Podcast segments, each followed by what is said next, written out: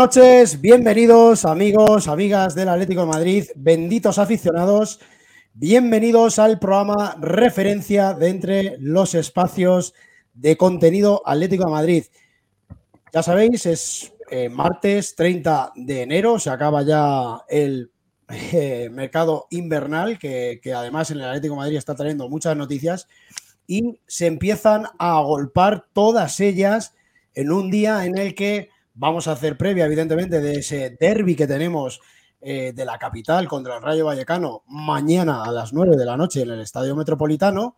Pero eh, se han ido agrupando las noticias y la última, sobre todo, para mí la más importante, es el anuncio oficial de que Oscar, el profe Ortega, abandona después de muchos años en diferentes etapas la disciplina del Atlético de Madrid, cosa que vamos a, vamos a comentar y todas las noticias que se están agolpando. Ya sabéis que ha llegado eh, Gabriel Paulista esta misma tarde también a la capital de España para eh, acabar de cerrar su fichaje por el Atlético Madrid. Ya sabéis que va a ser eh, durante lo que queda de temporada, aproximadamente esos seis meses, que va, va, va a cobrar aproximadamente un millón de euros. Que Moeskin se va, no va a ser fichaje del Atlético Madrid, que posiblemente Ángel Correa también se quede. Y bueno, eh, lo vamos a comentar todo con eh, los mejores contertulios, seguramente, que tenemos en eh, el mundo atlético. Vamos a empezar, como siempre, por Franco, que estará por ahí perdido por, por Francia, seguramente. ¿Qué tal? Buenas noches, amigo, ¿cómo estás? Hola, ¿qué tal? Buenas noches, atléticos y atléticas, ¿qué tal? Hola, Manel. ¿Qué tal? Buenas noches. Hola, ¿qué tal? vamos a presentar también, vamos a presentar porque ya que tenemos eh, una previa importante, ¿no? Porque yo creo que es un partido muy importante contra el Rayo Vallecano en el que nos jugamos seguir ahí, ¿no? Con, en, la parte alta de la, de la clasificación y poder seguir optando a la liga. Vamos a tener esta noche, sobre todo para hablar de la previa, a Manel Ruano, que fue, eh, para los que no os acordáis, yo quizá que tengo una edad y alguno más nos acordamos, fue jugador del Atlético de Madrid en la temporada 94-95 y del Rayo Vallecano. Militó en los dos equipos. Últimamente eh, tuvo trabajo eh, como entrenador en el, en el, Mérida y bueno, seguramente que nos va a contar cosas interesantes de los dos clubes a los que perteneció y seguramente cosas también que le vamos a preguntar sobre el profe Ortega. Tenemos a Gorka de Lorenzo, nuestro piloto, eh, que lo tenemos hoy por aquí. ¿Qué tal? Buenas noches, mi comandante. ¿Cómo está usted? Muy buenas noches, atléticos y atléticas. Encantado de saludaros. Encantado de estar en casa por unos días, aunque ya mañana me vuelvo a ir. Me voy a perder el partido, desgraciadamente. Me pillará en el avión llegando a Panamá. Pero estaré pendiente ahí cuando llegue. Seguramente me pondré, aprovechando el jet lag, me pondré el partido, la repetición ahí. Muy bien, muy bien. Y tenemos, como no, a Cristian, nuevo fichaje. El Atlético de Madrid ficha, pero nosotros también. Y tenemos un fichaje de renombre de las redes sociales. Cristian, que además seguramente que nos da una, una lección otra vez más de lo que es madridismo sociológico, que todos los días tenemos, tenemos una nueva versión. Esta vez te he visto además muy con un TikTok muy interesante sobre lo que son las, las luchas, ¿no? cuerpo a cuerpo. ¿Qué tal, Ángel? Buenas noches. Buenas noches atléticos y atléticas. Pues nada, sí, he subido un vídeo, podéis ir a verlo si queréis. Bueno, pues al final un poquito de, lo de todas las semanas, ¿no? El Club de la Lucha se llama, así que bueno, no tiene desperdicio, podéis ir a verlo si queréis. Y nada, eh, con ganas ya de que llegue mañana para estar, para estar en el Metropolitano. Muy bien.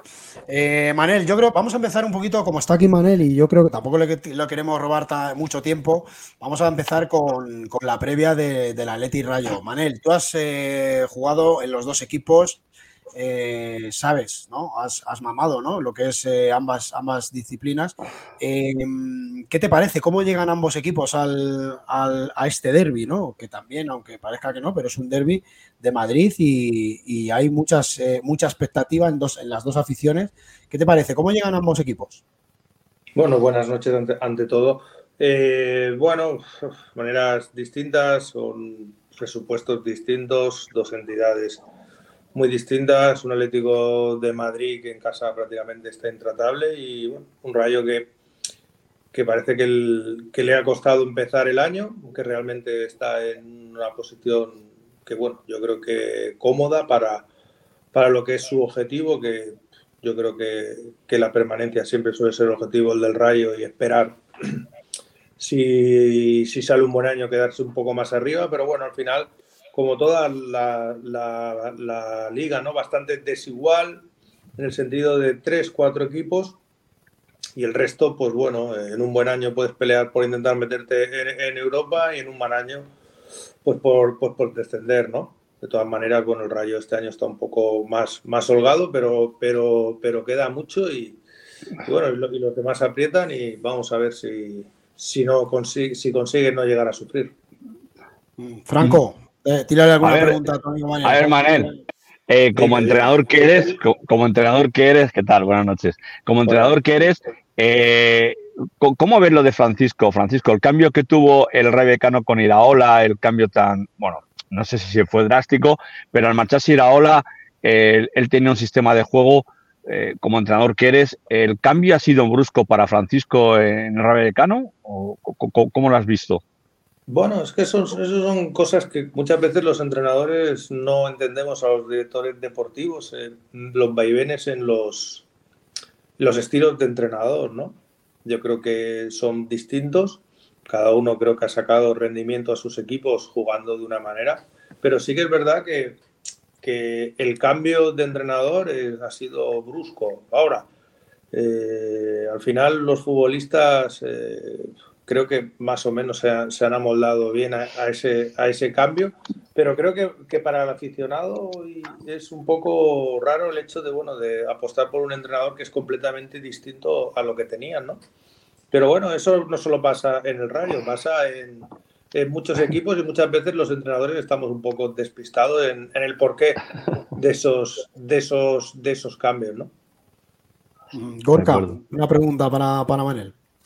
Pues Manel, bueno, muy buenas noches lo primero. Eh, encantado de saludarte. Eh, a mí, me, ya que te tenemos aquí, y yo en mi, caso, igual que Ángela comenta antes, yo tuve la oportunidad de verte jugar, eh, tanto en el madrileño como, como, luego en el primer equipo. ¿Tienes algún momento de tu paso por Atlético de Madrid que te ha dejado marcado especialmente? Bueno, al final ten en cuenta que para mí yo era muy, muy joven. Yo debuté en Primera División Atlético de Madrid, en el Vicente Calderón, contra el Compostela. Para mí fue un cambio impresionante, ¿no? De venir de jugar en Santa Coloma de Gramanet a jugar en el, Vicente Calderón y, con la afición del Atlético y, bueno, todo lo que implica, ¿no? Un salto de descomunal, ¿no? Pasar era el Mundial del 94, entonces, bueno, de ver a Caminero jugar el Mundial, que era el estandarte de la selección española, a, compartir vestuario con él, pues, pues la verdad que fue un cambio muy, muy bonito, pero importante. Pero bueno, la verdad que mm, las cosas me fueron muy bien desde el principio en el filial del Atlético y eso me dio la opción de debutar en primera división y de cumplir un sueño, ¿no? Y más hacerlo en un campo como, como es el Atlético de Madrid, ¿no? El, el, Vicente Calderón, que por desgracia pues ya no está, pero bueno, todos evolucionamos y era lógico que el Atlético, con lo grande que es, pues tuviera que dar el salto, ¿no? Y momentos muchos, también ten en cuenta que era otro fútbol, eh, otros presidentes, otra manera de entender, mucho más personales. Prácticamente ten en cuenta que yo vivía en el Atlético, en el Vicente Calderón, porque yo comía todos los días en, eh, en, el restaurante que había en el antepalco. Vivía ahí en, cerca de, la, de, la, cervecera y, ah, cenaba. Sí, de Amao, y cenaba, decirlo, y, cenaba en un restaurante de unos amigos, bueno, que trabajaban con el club, que eran otros aficionados más, que está justo el primer bar que hay yendo por la M30. Y al fin y al cabo, para mí era como, como una familia más, ¿no? Ahí estaba con Santiago, que es el hombre que, que me recibió y que la verdad que guardo un gran, un gran recuerdo de él. Y, y, la verdad que para mí era la primera vez que me fui de casa y ya no volví, pero la verdad que fue como una familia. Y ya te digo que era un club eh, mucho más familiar de lo que pueda ser ahora. Ten en cuenta que, que, allí estaba todo el mundo, estaba el presidente, estaba Miguel Ángel, estaba Villaverde, estaba Miguel Ángel Ruiz, eh, mucha gente que prácticamente pues eran como, como, de la, como de la familia, porque yo tenía 19 años y, y me encontré prácticamente viviendo allí, ¿no? Cristian, tú seguramente que, eras más joven ¿no? y no, no, llegaste a ver a Ruano, pero, pero seguramente que alguna, alguna pregunta tengas buena para. Sí, Por, supuesto. Buenas noches, Manel, ¿qué tal? Buenas noches. Eh, bueno, mañana el Rayo se presenta en el Metropolitano, un campo complicado. El Rayo que viene de empatar con la Real Sociedad. ¿Cómo se vive un el día de antes un jugador profesional? Eh, para antes de jugar un partido tan complicado en un campo tan complicado, sabiendo que tienes que puntuar porque al final están apretando desde atrás. O sea, tu objetivo es la salvación, estás en mitad de la tabla, pero detrás vienen apretando. ¿Cómo se vive el día de antes? Bueno, al final el futbolista es el, la, la, parte de, todo el club que está más tranquilo. Yo creo que los entrenadores lo, lo vivimos de otra manera. Eh, los jugadores, eh, yo creo que están acostumbrados a ese tipo de presión, a jugar en estadios importantes, todos son profesionales y realmente yo creo que jugar en Madrid siempre es, eh, sobre todo siendo del, pues del Rayo, que es, estás cercano, estás en la familia, yo creo que lo disfrutan más. ¿no? Yo creo que puede ser hasta, hasta bueno de cara al Rayo, de cara a esa motivación. ¿no? Luego, eh, al final, enfrentarte a un equipo grande siempre, yo siempre creo que es una oportunidad para los jugadores para demostrar que, pueden dar un pasito más y de que pueden aspirar a algo más, que es lícito. Pero ya te digo, yo creo que el futbolista es el, de todo el, club, es el más tranquilo. ¿no? El más tranquilo porque al final ellos están haciendo algo que les apasiona, que les, que les, que les, que les gustan y que lo tienen que, pues, que disfrutar. ¿no? El fútbol yo creo que es para disfrutar y un futbolista tiene que disfrutar en el campo. Yo creo que, que eso hoy en día, con el tipo de fútbol que hay, y con los tipos de entrenamiento que hay, pues es mucho más sencillo que cuando, cuando yo jugaba.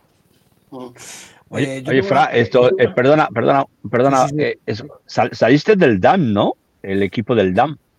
Sí, bueno, en aquella época, cuando yo era joven y guapo, como digo siempre, eh, pues había solo un grupo de, división de honor en, España, que era el sub-19. Se, podía, se podía jugar un año más de los 18 años. Y bueno, era como una primera división actual, pero con equipos juveniles, ¿no? Era un historial del DAN. Sí, sí, el único equipo el único equipo que en aquel, en aquel momento sí que es verdad que luego, por ejemplo, pues el Elche también llegó a jugar, pero el único equipo que no pertenecía a una, a una primera división era, era el DAM, o la DAM, ¿no? Eh, la verdad que coincidimos muchos eh, con compañeros que luego hemos sido pues, pues profesionales en, en, el fútbol y al final, bueno, yo creo que también es normal. Barcelona es una ciudad muy, muy grande que tiene muchísimos futbolistas y al final, cuanto más gente hay, pues más facilidad hay, ¿no? Y al final, eh, prácticamente eh, los que no jugaban Barcelona o Español acabábamos allí, si no habíamos pasado antes por la cantera, yo en mi caso empecé en el Español y muchos hemos llegado a través de la dama al fútbol profesional. Muchos jugadores profesionales que hoy en día son importantes salieron de la, de la DAN, ¿eh? y, y, seguirán saliendo porque al final esto es como todo, yo creo que tienen un presupuesto importante para trabajar el fútbol base, cuentan con buenos entrenadores y siguen trabajando bien. Al final, si se trabaja bien, pues se suelen dar resultados. Oye, Manel, eh, no sé si has llegado a coincidir en alguna en algún momento de tu trayectoria, no sé, como jugador o como entrenador, eh, con, con Óscar Ortega. Eh, para mí, para mí, uno de los mejores preparadores físicos del planeta fútbol. Eh, un hombre con una trayectoria impresionante, eh, llena, de, llena de éxitos. Eh, ¿cómo puede notar un equipo como el Atlético Madrid que, precisamente no se, se instauró yo, yo creo que en la élite, gracias en parte al, gran trabajo del profe Ortega, ¿cómo puede notar un, equipo de, de, esta índole? ¿Cómo puede notar la, la baja del profe Ortega? Bueno, yo no he tenido la fortuna conozco su trabajo porque bueno, a mí me gusta aprender de los pues de los mejores y creo que tanto el Cholo como su cuerpo técnico han demostrado que lo son, independientemente de cómo me pueda gustar a mí jugar al fútbol o que jueguen mis equipos. Y bueno, yo creo que el Cholo tiene que tener, no te voy a decir un problema, pero sí que tiene que pensar muy bien en quién va a ocupar ese puesto, ¿no? Yo creo que el profe Ortega, independientemente de su valía como preparador físico, que al final un preparador físico lo que tiene que conseguir es que sus equipos lleguen bien físicamente, tanto a los partidos como a, toda la temporada. A mí lo que me ha fascinado siempre es la manera de convencer al futbolista, porque realmente el Atlético de Madrid actual tiene futbolistas de primerísimo nivel, son grandes estrellas y ver cómo, cómo, trabajan en el día a día, cómo yo los he visto en vídeos tirarse a las colchonetas en plancha, ¿sabes? Pero de una manera que, que, que, para mí eso tiene mucho más valor que su capacidad y sus conocimientos como jugador físico, porque yo creo que él hace un trabajo también que de, de hacer grupos de, de, motivación, de, de, tenerlos enchufados, de, bueno, de, que crean, ¿sabes? Yo creo que como buen como buen argentino sabe, sabe explicarse bien, sabe venderse bien, pero lo mejor no es que no es que se venda, es que se lo compra. Y yo creo que eso no es, no, no es fácil. O sea, tú puedes encontrar un preparador físico con, los mismos conocimientos que pueda tener el profe, pero yo creo que ese carácter que le, le da, esa manera de, convencer al, al, futbolista, que es lo mismo que hace el Cholo, al fin y al cabo, pero tener una persona como esa es muy difícil. Yo como entrenador me gustaría, yo creo que valoro más esa parte que la parte de, la, pues de la preparación física, porque yo creo que buenos preparadores físicos es más fácil de encontrar que no que encontrar una personalidad arrolladora como creo que es la de como creo que es la del profe Ortega. No sé si tenéis alguna, alguna pregunta más para, para Manel. Sí, a, mí, a mí me gustaría, Manel, preguntarte eh, ya que la época de futbolista ha terminado, desgraciadamente, que estoy seguro que, eh, igual que Alfredo Santalena nos decía el otro día, que, la etapa de futbolista la prefiere a la de entrenador. Eh, ¿En qué entrenador te ves tú reflejado? ¿A, qué entrenador de fútbol hoy de, primera división o de alguna liga europea de primera división te gustaría parecerte o es tu referente? Bueno, mm, mira, yo tuve yo te soy muy sincero, el fútbol ha cambiado mucho. Yo es verdad comparto lo de Alfredo en que no es lo mismo ser jugador que entrenador. Yo como entrenador tengo mucho más control de lo que pasa en el campo, porque como futbolista pues tocabas el balón, no sé, 15 veces en un partido. La verdad que tu aportación puedas estar mejor o peor, pero era, no mínima, pero sí bajo el, control total del partido, pues no, no tenías. Como entrenador sí que puedo tener más, más el control. Yo creo que en mis equipos hay mucho de mí y eso hace que al haber tantos de ti y de cada uno de nosotros, de, los entrenadores, pues al final suframos mucho. O sea, igual que un futbolista, yo creo que esto no es para, para sufrir. El entrenador, quieras o no, al final siempre está expuesto y es el que creo el que peor lo, lo pasa. Me tendría que poner en el lugar del propietario, el que pone el dinero, eso sí que es verdad que, sí, sí, pasa ese, no, ese, no, te lo puedo decir y probablemente pues también el pobre hombre tiene que pasarlo mal cuando las cosas no, no, pues no salen, pero como entrenador sí que se pasa mal y yo creo que por eso, aunque tengamos más control, porque podemos hacer cambios, podemos ver, ver lo que está pasando, organizar, hacer otras situaciones, bueno, pero sí que es verdad que yo, al fin y al cabo, a mí yo veo el fútbol como un espectáculo yo considero que la gente, aparte de la, de la pasión que cada aficionado tiene hacia su equipo, más allá de todo eso, pues para mí el fútbol es, un espectáculo. Yo creo que independientemente del modelo, yo creo que la gente que va al estadio, que ahora, que por cierto paga una verdadera pasta por ir a los campos, debe disfrutar y no solo viendo a su equipo ¿no? Entonces, bueno, para eso yo, creo que el fútbol está evolucionando, todas las reglas del fútbol están evolucionando a ir hacia ese modelo, a que, se juegue más, que se tenga mucho más la pelota, a controlar las, faltas. Todos nos acordamos de las entradas que, se hacían en los años 80 y ahora esas pues, prácticamente no se ven, si se ven pues son sancionadas. Pero sí que es verdad el modelo de entrenador, yo hablo un poco y me pongo las palabras de, Bielsa, está yendo un poco al entrenador, bueno, pues que, que prefiere, esto al final es, muy sencillo, o te gusta tener el balón o no te gusta tener el balón. Yo soy de los que me gusta tener el balón. Creo que el fútbol está evolucionando hacia el tipo de entrenador que prefiere eh, estar un poco más replegado y esperar el fallo que el que quiere ir a por el partido. Yo creo que estos son fases. Yo te digo que a mí me gusta jugar como el City, pero me gusta defender y ser tan hijo de puta como el, como el Getafe. ¿Eh? Como el Getafe y luego tener esa agresividad y esa intensidad y esos contragolpes y, esa, y, ese amor propio que tienen los equipos del Cholo. ¿no? Eh, lógicamente me he puesto el listón bastante alto porque es, es muy complicado. ¿no? Como yo, yo llevaba yo he estado trabajando en Málaga y en el Betis, he llevado formación y metodología y yo a mis entrenadores pues les decía eso, ¿no? Digo, no me vale solo con que intente jugar, cuando defendamos tenemos que ser los más hijos de puta, cuando ataquemos los más rápidos, cuando tengamos el balón saber lo que hacer con ellos.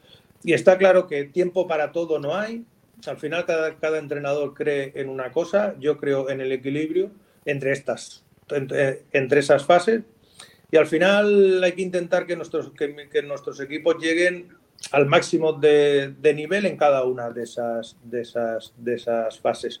Pero ya te digo que para mí el fútbol es, un espectáculo y hay partidos que como entrenador pues puedes verlo, pero entiendo que como aficionado es difícil tragarse algunos partidos, que porque tampoco me gustan, no voy a decir nombres, ¿no? Pero al final, o sea, no puede ser solo, pues yo soy aficionado pues del Mérida, que he estado en el Mérida y miro el Mérida, ¿no? De mí yo si pago una entrada, cuando igual que cuando voy al cine, si pago una entrada es para disfrutar.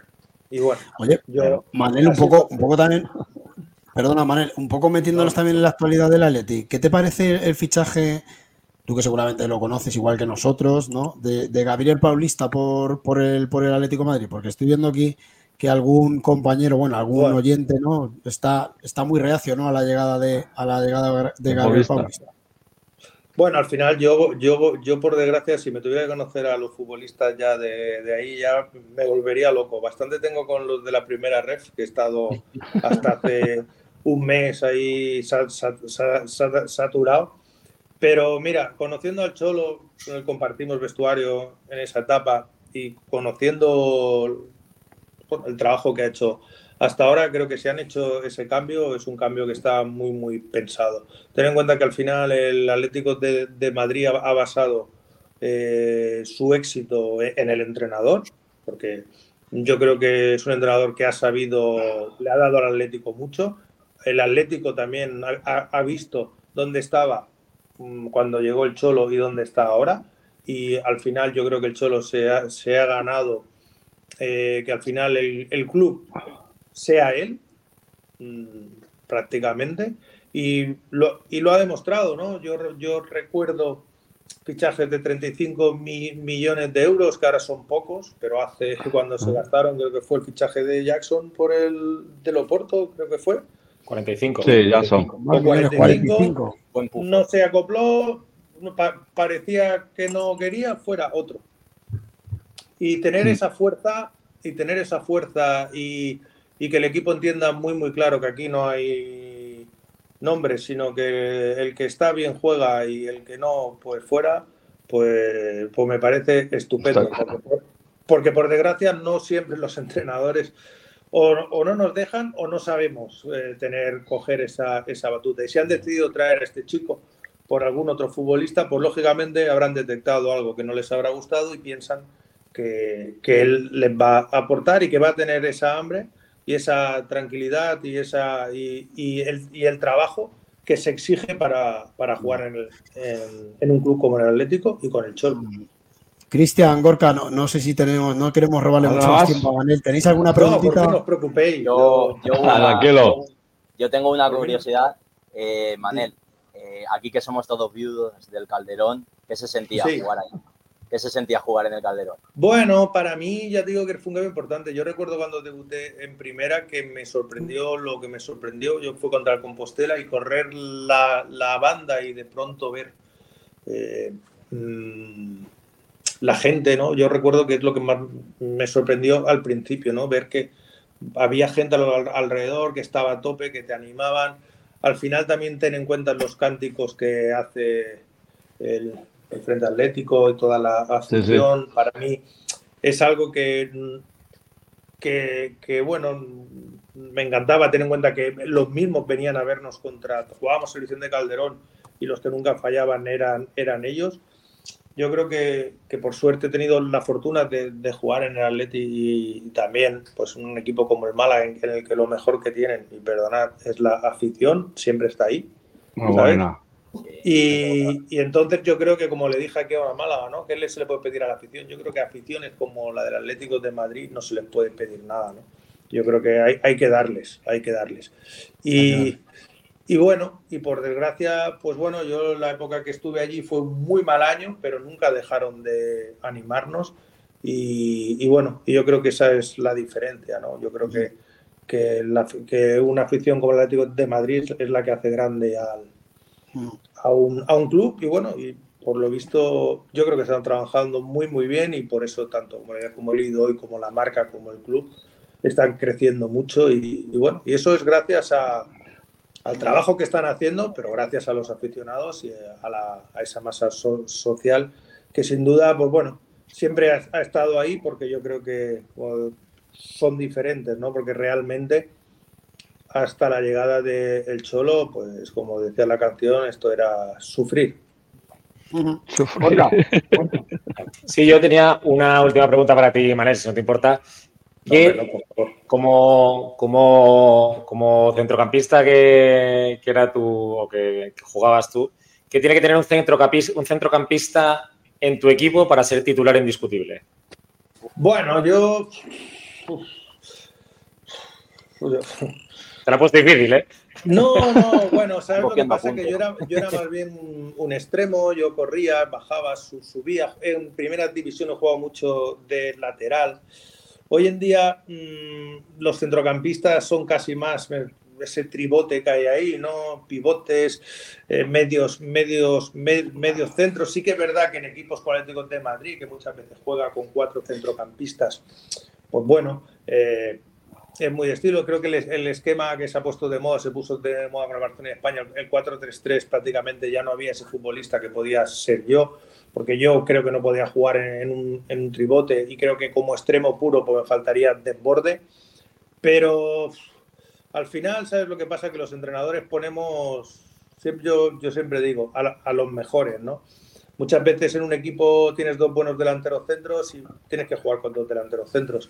Eh, al final es que quieran, que trabajen y, bueno, y yo, yo, yo, yo me he adaptado siempre. Eh, que me hubiera gustado tener un futbolista como yo en mis equipos, pues bueno, ¿qué te voy a decir yo? No? Pues probablemente sí. Al menos yo siempre lo que hacía era llegar mucho. Yo he marcado muchos goles, siempre, pero la mayoría era de empujarla. Pero bueno, lo difícil no era empujarla. De seguir la jugada. Había, que seguir, había que correr, ¿eh? Había que correr, ¿eh? Había que seguir la jugada, ¿eh? Pero también había que volver hacia atrás, porque no siempre. Hacia atrás. Oye, ¿qué recuerdo? ¿Qué recuerdo tienes de Luis Aragonés? Pues yo no lo llegué a conocer personalmente, eh, pero sí que, por ejemplo, mi segundo entrenador con el que he estado en Mérida, hemos estado en Estepona también, que es Marcos Martín, que fue un futbolista que jugó conmigo en el Mérida y ha jugado en el Mallorca, ha jugado 400 partidos en primera, en Sevilla. Sí, Marquitos, que jugó con, con Maradona, o sea que... Sí, sí, jugó con Maradona. En Sevilla. Maradona. Pues él, él, me ha hablado siempre eh, fantásticamente de él, pero fantásticamente de él. A nivel personal, eh, mm, de, amistad prácticamente. Creo que es lo mismo que te he dicho profesor Ortega, esas, esa, esa mentalidad que él tenía, lo mejor que tenía él, y lo que me ha dicho Marcos, era que conseguía hacerte creer que eras el mejor. Hostias.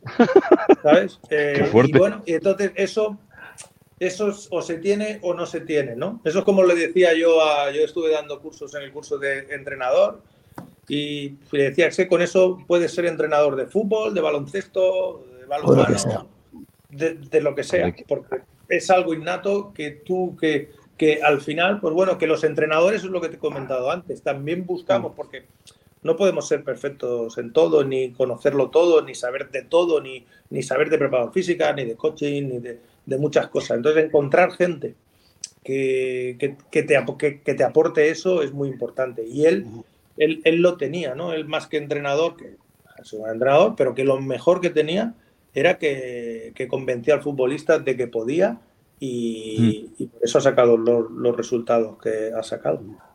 Oye, oye, ¿te acuerdas? Eh, perdona, perdona que se me olvida, se me olvida una cosa. ¿Te acuerdas de Juan Pedro? Juan Pedro, que eh, en paz descanse, murió del Rayo Decano, el, del, el que se ocupaba de la cantera. ¿Te conociste a Juan Pedro? a Juan Pedro.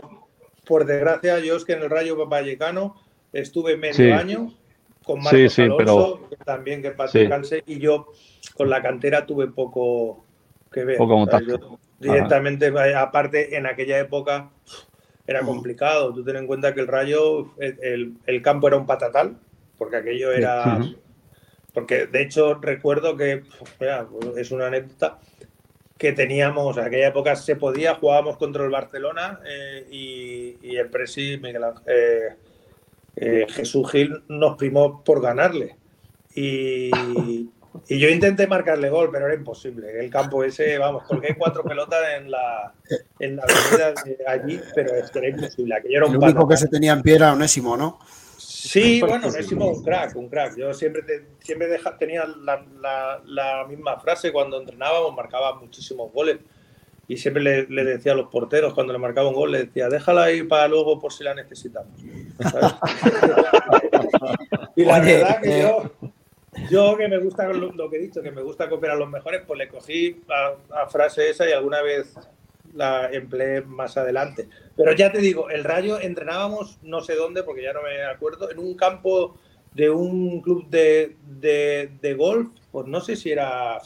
El, Cotorruelo, ¿no? pues no lo sé, pero estaba a tomar por culo.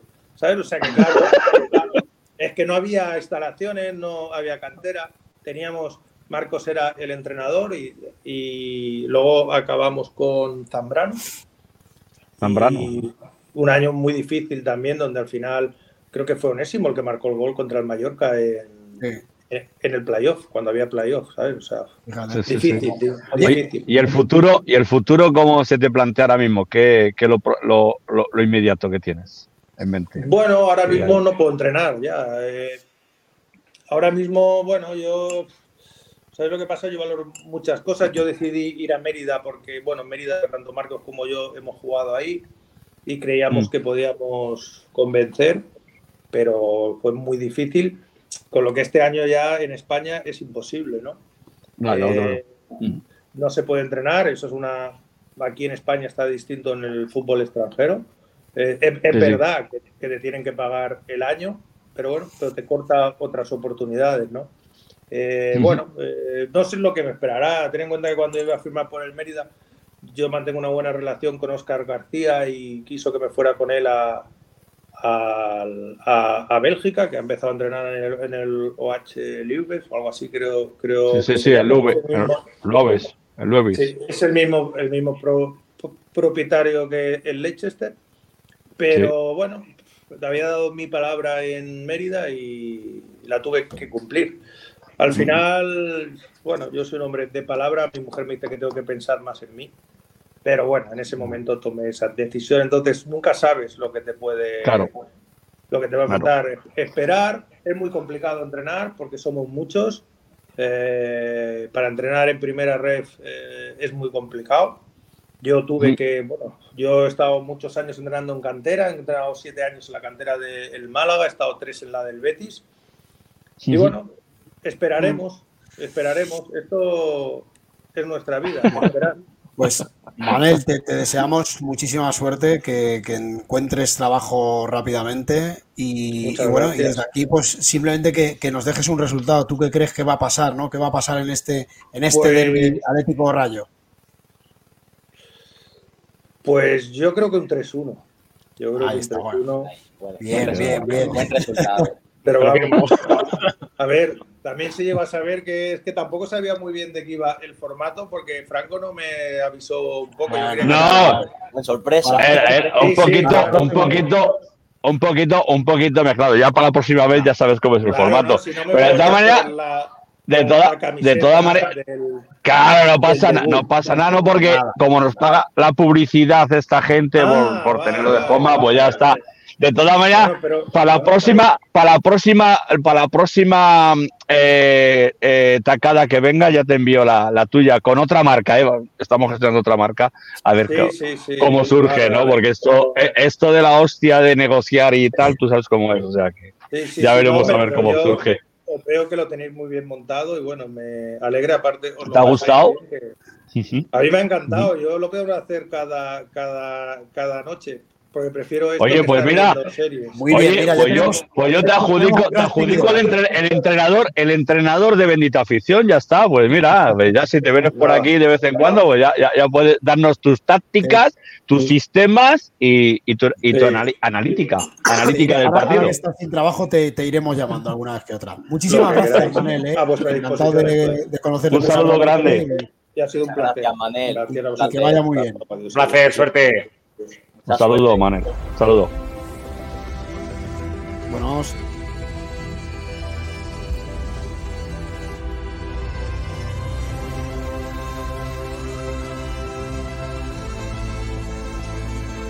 Nuevo EQE Sub 100% eléctrico para nuevos desafíos. Aquí estamos otra vez de nuevo, eh, ya con, este, esta entrevista ¿no? tan, tan maja, ¿no? Con, con Manel, un, un exjugador de, de Atlético de Madrid y, Rayo Vallecano. Y ya, si os parece, nos metemos con, todo el material que tenemos, que hay mucho, hay mucha noticia referente al Atlético de Madrid. No lo íbamos a perder, ¿no? Pero, pero no, este día ha venido cargadísimo de noticias.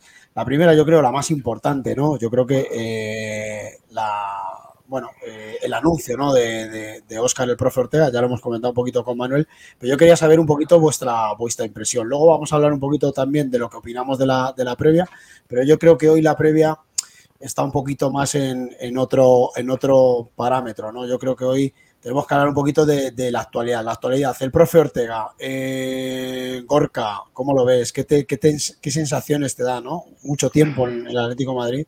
Sí, sí, yo sí te digo la verdad, a mí me, es una de esas figuras que me da la sensación de que lleva conmigo toda la vida. Eh, me, da la sensación ah, por aquí. tenemos, perdona Gorka, tenemos por aquí ya a Iván. Iván Amaya ya es, de la familia ya prácticamente, también jugador del Atlético de Madrid, jugador, es jugador del Rayo. Del Rayo Vallecano. Y yo creo que Iván, si te parece, eh, vamos a comentar un poquito, hemos estado hablando con, con Ruano que también lo conocerías tú, es jugador del Atlético y, de, del Rayo Vallecano, pero como hay tanta información del Atlético Madrid, ya sabes, el profe Ortega se va, eh, viene, viene Gabriel Paulista, se va Moeskin, tenemos un montón de información. Y si te parece bien, pues vamos a tomarte como un tertuliano de, bendita afición y vamos a ir comentando un poquito todo, ¿vale? ¿Te parece? Venga, vale. Venga, Gorka, continúa. ¿Qué te parece la, noticia? Para mí, el profe Ortega se marcha del Atlético Madrid acaba, acabando esta temporada. Sí, lo que decía, a mí me da la sensación de que el profe Ortega es una figura que lleva acompañándome toda la vida.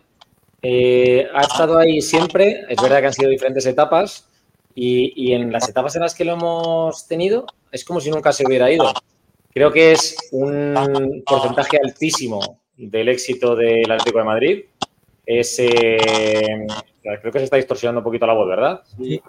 No, no, hay un ruido, hay un pequeño ruido. Eh, muteate, a ver. O mutearos, a ver, a ver quién es.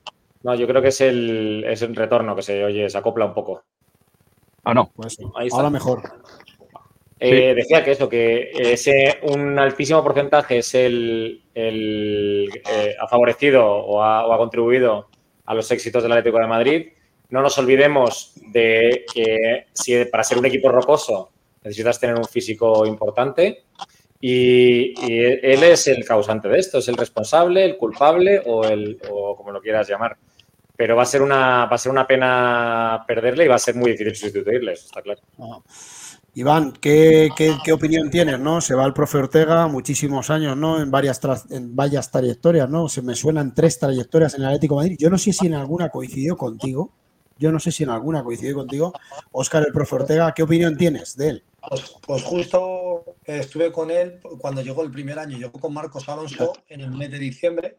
¿Sí? Y fue el que primero que le trajo aquí a España fue con Marcos Alonso. Vino con él y creo que es un preparado físico en el que tiene mucho, mucha pasión, ¿no? Te mete mucha pasión, mucha intensidad. Está claro que al final yo creo que el profe lo que creo que al final, pues... Eso, perdona Iván, eso fue el, primer año en segunda, ¿no? Exactamente, eso es. Ahí fue cuando vino el profe Ortega, porque el profe Ortega se le conoce aquí en España por Marcos Alonso. Y luego coincide con el Cholo en el equipo.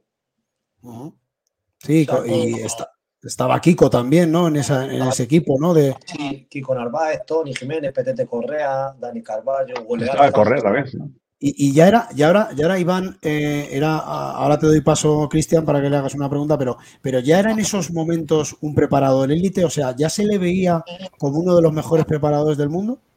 Para mí, sobre todo, era la intensidad que te imprimía, ¿no? Yo había venido de muchos preparadores físicos, pero era un tío que te contagiaba, era un tío que, al final te hacía trabajar por solo los alientos que te daba tan positivos, ¿sabes? Siempre positivo, siempre eh, repiqueteo. Yo me acuerdo de esa palabra, él no, repiqueteo, repiqueteo. Sí, la verdad que ya desde ahí se le veía de buenas maneras y aparte eso, ya no es aparte de la preparación física, es que luego en los hoteles de concentración era el que estaba a las 12 de la noche pasándote el refrigerio, ¿sabes? El, típico batido de plátano, frutos secos. Yo, fue el primer preparado físico que me hizo entender un poco para qué servía el fruto seco por la noche y todo eso, fue él era un tío enfermo y al final pues, eh, pues ha llegado y está llegando donde, donde él quiera. Era, un obsesionado de la, de la dieta. Cristian, una pregunta para, Iván que seguramente que, fue por lo menos coincidió con él sobre el tema este del profe Ortega. Bueno, eh, al final una pena, ¿no? De que se vaya el profe. yo creo que no sé si es Iván o soy yo el que escucha como distorsionado. A ver, a ver, mutearos. A ver, mutearos. Sí. A lo mejor, a lo mejor tenéis que entrar alguno y salir o hay alguna mala conexión. Yo, estoy bien, ¿no? A ver. Y tú sí, tú sí. A ver. Ah, hola, yo, también. ¿Yo también estoy bien? Sí, sí parece que sí. ¿Me escucháis bien? Sí, ahora te, ahora te escuchamos mejor, Cristian. Si te acercas un poquito el, A ver, ¿me escucháis? ¿Me escucháis? Ahora, ahora, ahora. Ahora, ahora, ahora. Ahora, mejor. ¿Ahora? Sí. Mucho mejor. Vale. ¿Qué tal, Iván? Buenas noches. Hola, buenas noches. Buenas noches. Eh, bueno, el profe Ortega se va, una pena, la verdad, porque al final es un profesional, ¿no? Eh, un profesional, sobre todo, porque para mí es un pionero, ¿no? De que, de que es uno de los que ha hecho esa labor tan importante como la preparación física de un jugador que al final eh, no se ve. Porque, ¿Soy, yo? Sí, sí, eres tú. bien, bien, se oye bien ahora, Cristian. Creo que sí. Ahora sí, ahora sí. Suéltale, suéltale el micrófono. Ahora. Ahora, yo creo que ahora mejor. Sí, sí, suéltale, no, toques nada. Nada. Bueno, al final esa labor ¿no? de preparador físico que, que, no se ve solo jugadores quien se llevan al final la fama por la victoria y todo, pero es muy importante, ¿no? La preparación física, un trabajo que no se ve y al final el profe Ortega es quien ha puesto, eh, bueno, pues ese foco, esa, ese trabajo un poquito en los medios, ¿no? Eh, bueno, eh, ¿cómo lo que piensas tú? Para mí sí, estoy contigo. O sea, puso un granito de arena bastante grande y como dices tú, fue el primer pionero que, sobre todo yo llevaba, pues fíjate, esto fue en el, profesor Ortega vino en el 2000, 2001 y te puedo decir eso, que al final es como que cambió, cambió la preparación física, ¿no? De estar haciendo series de mil a cambiar todo en cosas más intensas, en posesiones cortas, en todo mucho más corto, en meterte mucho gimnasio, porque el profe es de gimnasio, y, a partir de ahí lo que te digo, es un preparado físico que ya se le veía, pero sobre todo, ya es que sabes qué pasa, que el profe Ortega mm, le copia a todo el mundo, ¿no? Porque yo me voy a los campos de fútbol y todo el mundo le quiere copiar, todo el mundo le quiere copiar esa intensidad y al final esa intensidad la llevas dentro, la tienes o no la tienes. Yo creo que, que es un, preparado físico en el que creo que le ha hecho mucho mejor a, a mucha gente y la ha contagiado y, por eso yo creo que ahora mismo los preparados físicos, si tú te das cuenta, yo es que me veo mucho partido de tercera, segunda red, primera red, y ves a los preparadores físicos y quieren. Yo, como está con el profe Ortega, digo, hostias, este sí quiere parecer al profe Ortega. ¿Crees que, crees como yo, Iván, crees como yo, Iván, que, se, ha, hecho, se ha, sido muy injusto en algunos momentos con el profe Ortega y que siempre que ha habido lesiones, que yo siempre he dicho una cosa, siempre son de los mismos, siempre son Xavi, siempre son Jiménez, Lemar, eh, ahora, ahora Memphis, siempre más o menos son los mismos sospechosos habituales, pero ¿crees que se ha sido injusto con el profe Ortega? en muchos momentos, como yo pienso. Yo no sé si es justo, pero ¿sabes qué pasa? Que en el fútbol es como se dice, ¿no? Cuando pierde, pierde el entrenador y cuando se lesiona un jugador es culpa del preparador físico. Es una cosa que, que la llevamos dentro y el que es preparador físico sabe que si se lesionan es por culpa del preparador físico. Y si pierdes es culpa del míster, ¿sabes? Al final es, un, es una cosa que tenemos que llevar dentro y yo creo que muchas veces las lesiones se causan porque personalmente, pues a lo mejor el jugador eh, pues ha tenido eh, más partidos de lo normal o no ha descansado bien, porque muchas veces el descanso y la alimentación creo que es súper importante, sobre todo para lesiones musculares. A ver, Iván, ¿qué te iba a comentar? Te iba a comentar eh, cómo ves el fichaje de Graviel Paulista por el Atlético Madrid. A mí es un jugador que me gusta, ¿eh? A mí es un jugador que creo que encaja en el Atlético de Madrid. Es un jugador súper agresivo, intenso. Creo que el Cholo, mm, creo que lo ha traído con, porque él la ha pedido expresamente, porque estoy seguro que ese chico, a mí, por lo menos, tío, lo que he visto en Valencia, me parece un chico súper agresivo y creo que es un buen, por lo menos que le, eh, para que tengan competencia atrás en la línea defensiva. Gorka, si tienes alguna pregunta, bien, y, si no, mira, vamos a entrar también con, Iván a, un poco a, ver la, previa contra el Rayo, que no hemos analizado nada, porque no hemos visto ni los 11 ni nada. A ver, a ver qué nos puede contar Iván también de, de cómo ve el partido. Fenomenal. Venga, pues mira, vamos a poner, vamos a poner en pantalla, eh, si te parece, Iván y compañeros, vamos a poner el 11 con el que va a salir el Atlético Madrid, según, según se prevé, y, vamos comentando, si os parece, el, encuentro. Vamos salteando un poquito con actualidad, que ahora un poquito más adelante, que me parece que va a entrar Juanchito, vamos a hablar ya, eh, pues eso, de, cómo, de cómo se han producido estos fichajes, de por qué se ha ido Poiskin, que hablaremos también, y, bueno, también yo quiero saber mucho la opinión de de Iván sobre el tema Bernayren, ¿no? que seguramente que lo conoces también, lo tendrías más o menos ojeado y, quiero saber tu, opinión. Pero vamos a ver los once del Atlético de Madrid Rayo. Eh, creo el Atlético de Madrid, según eh, Fútbol Fantasy, hoy ha estado, o bueno, las últimas pruebas que ha hecho Simeone son Oblak en la portería, ahí no hay ningún, ningún cambio. En la defensa, como tenemos la baja de, como tenemos la baja de Jiménez, que actualidad también va a ser para dos, tres semanas, la baja. Se espera que vuelva al 100 posiblemente en esa eliminatoria vuelta contra, contra el Atleti Bilbao eh, en, allí en San Mamés. Pero, pero ha probado con Savic, Bitzel Hermoso, eh, la línea de, centrocampistas o eh, la línea de mediocampistas ya con los carreros Llorente, Barrio, Riquelme, de Paul Saúl. Y arriba Memphis y Griezmann. Ya sabéis que Morata también está de baja. Seguramente se le espere contra el eh, Real Madrid. Y por el Rayo Vallecano, pues tenemos a Dimitreski, eh, Raitu, Leyen, Aridane, Espino, eh, Quique Pérez, Valentín, Trejo. Y arriba Álvaro García, Camello, es jugador nuestro. Y sí, que seguramente sea la, estrella del Rayo. Eh, ¿Cómo lo veis? Eh, vamos un poquito por orden y vais dando vuestro comentario del partido, sin extendernos mucho porque tenemos un montón de, contenido, pero ¿cómo veis? Eh, ¿Veis al Atlético Madrid con posibilidades de, ganar este partido sencillamente? ¿Veis alguna dificultad que nos puede poner el Rayo? Franco. No se te oye, Franco. Has muteado. A ver, Ahora sí, a ver, que veo el partido, veo el partido, un partido muy igualado los primeros minutos, donde la presión del, de, del mediocampo del Rayo, que bueno, Trejo y Isi son dos jugadores que, que son muy importantes en el esquema de Francisco. Y bueno, habrá que tener mucho cuidado con, sobre todo por, por los contragolpes, ¿no? O sea, tener cuidado las espaldas, sobre todo ese tema. Eh, no sé, el Atlético de Madrid tiene que solucionar el partido, son tres puntos muy importantes, ¿no? importantísimos para, para, el devenir de la, de la liga. ya, ya, tenemos por aquí al amigo, al amigo Juanchi, buenas noches. Ahora, entraremos contigo ahí a fondo, porque bueno, hoy, hoy he podido verte y bueno, ha sido de los de los primeros eh, personas que, que, yo conozco, o por lo menos de este mundo ¿no? de información atlética, que dijiste que Gabriel Paulista era una opción para llegar al Atlético Madrid. ¿Qué tal? Buenas noches, Juanchi. ¿Qué tal? Buenas noches, ¿cómo estáis? En serio te veo, ¿eh? bueno. ¿Estás dormido o qué?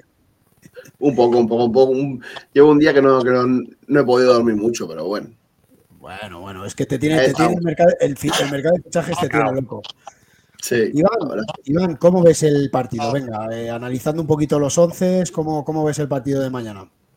Yo es que veo al Atlético Madrid cara juegue quien juegue, creo que está en un nivel en el que cualquier jugador que entre lo va a hacer bien. Eh, el Atlético Madrid está a un nivel altísimo. El Rayo Vallecano viene en una dinámica mala. Y bueno, yo lo que he escuchado decir es eso, que al final el Rayo Vallecano yo creo que no la va a ir a presionar arriba, yo creo que le va a esperar un bloque medio, bloque bajo y a pegar transiciones, porque yo creo que es donde, donde es fuerte el Rayo Vallecano con Isi con, y con Álvaro García. Cristian. Adiós. Bueno, eh, como dice como dice Iván en este caso, el Rayo viene de una dinámica mala, creo que son 5 de 21 puntos. Eh, y bueno, viene necesitado. Al final tienes que mirar atrás. Creo que son 8 lo que le sacan al, al descenso. Y bueno, hay margen, pero al final tienes que, mirar atrás y tienes que puntuar y va a ser un partido complicado, un partido entre semana, que bueno, ya nos pasamos contra el Getafe, ¿no? Entre semana, que al final arañaron puntos, así que yo creo que va a ser complicado. eh, Corca. Bueno, yo creo que este es uno de esos partidos entre, en los que el principal enemigo al que se enfrenta el Atlético de Madrid es el Atlético de Madrid. Eh, la actitud desde el minuto uno va a ser clave. Va a marcar mucho cómo salgamos. Si salimos a, bueno, pues a, a ver qué pasa o salimos eh, con determinación a por el partido. Eh, como bien decíais, el Rayo viene de un momento pues eh, débil, en el que a nada que le apretemos es fácil que nos hagamos con el control del partido y que les, y que les pillemos con varios goles y dejemos el, partido finiquitado desde el principio. Son tres puntos importantísimos, pero importantísimos, porque luego ya se nos presenta un calendario, bueno, cada vez más complejo. Y bueno, eh, estoy muy de acuerdo con el 11, a excepción yo quizá, bueno, a pesar de que yo haría rotaciones, pero, pero no en ese sentido. Eh, Lo voy a dejar ahí. eh, y en cualquier caso, eso, el, el principal enemigo o, o, la principal fantasma que va a tener Atleti es el, el propio Atleti. Tenemos que salir pero, a muerte y, y, a por el partido y si podemos marcar tres goles, mejor que dos.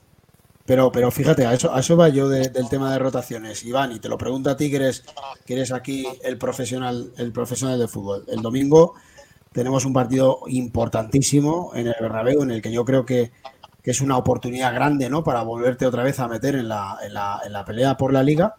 Y yo veo un 11 del Atlético Madrid con, con, mucho titular, ¿no? Estoy viendo a Llorente, estoy viendo a Bissell, estoy viendo a De Paul, estoy viendo a Griezmann, estoy viendo a, gente importante que yo creo, en mi opinión, ¿eh? que, que, podía ser contra, con todos los respetos, ¿eh? enfrentándonos contra el Rayo, a lo mejor gente que podía descansar porque llevan muchos minutos. Pero eh, tú crees, conociendo también que conoces a Simeone, ¿tú crees que por la cabeza de Simeone ha pasado en algún momento pensar en el Madrid? No, yo creo que el Cholo pues como pensaría yo, yo en eso sí que discrepo con vosotros. Yo, sinceramente, mi primer partido contra el Rayo Vallecano, el Rayo Vallecano te va a poner las cosas complicadas, eh, no va a ser un rival fácil, sabemos que es un derby, es un mini derby, el Rayo Vallecano viene necesitado y, sinceramente, yo siempre pienso, eh, Luis Aragonés decía siempre estas palabras, vamos a pensar en el siguiente partido, no pensemos en el otro, en el otro que vuelve. No, no, no, no, hay que pensar en el primero ganar los tres puntos y luego ya a pensar en el Madrid. Pero creo que si pensamos en el Madrid, estamos equivocados, porque tú imagínate, vas a jugar contra el Atlético Madrid, perdón, contra el Rayo Vallecano y pierdes. Y ahora te vas contra el Madrid. Yo creo que no, no lo mismo es una dinámica ganadora, ganar en casa, um, irte al Bernabéu, hostias, con la dinámica buena, como digo, bajo la flecha para arriba. Yo creo que para mí, sinceramente, yo como entrenador eh, y como futbolista, yo creo que yo haría lo mismo que el Cholo. Yo no pensaría en rotación, yo pensaría en ganar eh, mañana. Eh, ¿Qué opináis, Franco? ¿Qué opináis de esto? Yo, nada. Estoy de acuerdo con Iván. O sea, eh, realmente el partido va a ser un partido muy complicado. Sobre todo, yo creo que los primeros minutos, los primeros minutos hay que tener, mm, estar muy atentos, ¿no? Estar muy atentos porque el otro día ya vimos el partido, ¿no? Si no hacemos los, las primeras ocasiones se nos, se nos pone muy cueste arriba, ¿no? Muy cuesta arriba. No va a ser tan fácil como el partido de ida que fueron siete goles, ¿no? O sea, yo creo que, que, que tiene la lección aprendida. Fíjate, viene de empatar eh, eh, en San Sebastián. O sea que. Sí, sí, o que sea, que- y son tres que- puntos igual, ¿verdad? que no es nada, que, que no es nada, que, que no es moco de pavo. Empatan eh, en San Sebastián, fijaros lo que cuesta jugar allí. Y hay que tener mucho cuidado, sobre todo. Tiene razón, Iván. Hay que, hay que salir con las pilas puestas y del primer minuto estar muy atentos a las espaldas. Sobre todo a las espaldas de los defensas, ¿eh? Muy No, bien. sobre todo, Eh, Cristian, Sobre todo porque el Rayo, eh, el único partido que ha ganado en Liga en 2024 ha sido en el Metropolitano. Contra el Getafe. O sea, tenemos que tener Sí, sí, en cuenta que, ya ha ganado ahí, ¿eh? Se le da bien, se le da bien nuestro se le da campo. bien, ¿eh? Oye, ¿tú bueno, cómo lo ves. Venga, que te veo, ya te veo que te vas espabilando un poquito. ¿Qué? ¿Saldrías con titulares, rotaciones? ¿Cómo lo ves? Venga. Espero que saque un 11 competitivo. Espero que saque un 11 competitivo y me ha dejado, me ha dejado dudando lo que ha dicho sobre Vermiren. Eh, quizá mañana vemos al, al Vega de titular. Eh, sería raro, pero responder que duda si mañana va a jugar o no, pues puede que tenga la duda de que juegue de que juegue de titular y además es un fichaje que ha costado un dinero importante como para como para tenerlo tanto de suplente, ¿no? Debería de tener minutos desde, desde ya y más cuando es una zona del centro del campo que, que pide que pide minutos a gritos y por lo demás habrá rotaciones porque hay bajas. Habrá rotaciones porque hay bajas, no porque Simeone piense que el partido no, no sea importante. Habrá rotaciones porque hay, porque hay bajas principalmente. Mira, hablando de Simeone Hanchi, vamos a ir con la rueda de prensa. que es muy rapidita, pero ha dejado cositas interesantes. Si os paréis, Habría, Sí, que, os- habría, que, habría que decir primero que, que las rotaciones también garantizan un equipo competitivo, que no, que no va a jugar con Claro. el, con el Tibet. Eso, eso, eso está claro. Vamos, vamos a ver, vamos a comentar la rueda de prensa. Saca, sa- saca dos cortes. Sí, vamos a ir poquito a poco a ver qué, a ver qué vemos en rueda de prensa, ¿vale? Porque es, ha dicho alguna, alguna cosa interesante, ¿vale? Venga, entramos. No sé si la podéis ver ya. Sí. Vamos a ver. Un segundito, la vamos pasando. A ver, esto suele pasar, que no. Se me ha quedado. Vale. se me ha quedado. A ver. ¿Algún problema tengo yo con la rueda de prensa? ¿Se me ha quedado enganchada o algo? Vamos a ver. Bueno, pues nada. Vamos a dejarla. Nada, por dejado. La pongo yo si quieres. la rueda de prensa de momento. Ponla, ponla, ponla, Juanchi. ¿La tienes, Juanchi? ¿La tienes, Ponla por Juanchi? YouTube. Venga, Búscala. Venga, compártela, Sí, Juan. ahí la vi hoy. Que. Vale. Voy. Mientras tanto, Iván, una pregunta que yo tengo. Ya vamos saltando un poquito de temas también. Eh, ¿Qué te parece el fichaje de, de Gabriel? Tú que has sido central. ¿Cómo- Ya te lo he dicho. Para mí, ya te he dicho que para mí es un jugador que creo que mm, nos va a dar rendimiento al Atlético de Madrid y sobre todo eso, que nos va, nos va a dar intensidad defensiva.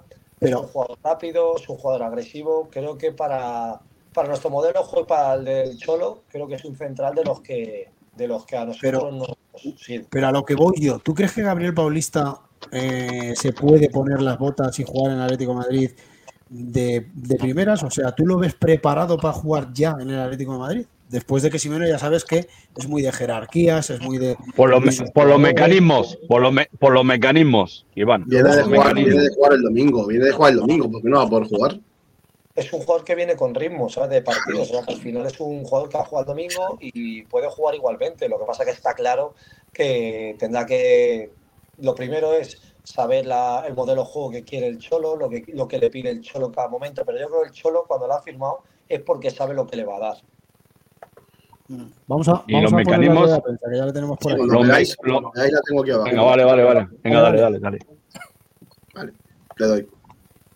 A ver si el sonido está bien. prensa de Diego Pablo Simeone previa al encuentro entre el Rayo Vallecano. Pedir la palabra y después el micrófono para hacer todas vuestras preguntas. Aquí a la derecha, Pedro. Hola Diego, Pedro Follana de la cadena SER. Eh, ayer se confirmó la lesión de Jiménez, se ha marchado Soyunchu, tiene la lesión de Azpilicueta. Se está hablando en las últimas horas de la opción de que llegue un central, Gabriel Paulista de Valencia. No sé si ahora mismo es una condición indispensable tener un central más hasta final de temporada, viendo eh, las salidas y los problemas que hay en lesiones. Eh, bueno, eh, como siempre eh, hablamos con, con, Andrea sobre todo y Miguel para intentar siempre compensar las situaciones del equipo. Todavía no hay ninguna situación concreta de nadie y cuando la haya comentaremos algo puntual. ¿En el centro? Sí la hay, claro. Buenos días, mister. Alex Martín para estos Aleti. Eh, Memphis Depay ha dado un pasito adelante estos últimos partidos. En enero ya lleva cuatro goles, si no me fallan los datos. Quería preguntarle si mañana tiene opciones de ser titular a la vista de la lesión de Morata y cómo está viendo a Memphis este tramo de temporada. Gracias. Bueno, está en su progresión que esperábamos. Es un jugador importante para nosotros. Tiene un montón de cosas muy buenas. Necesita minutos.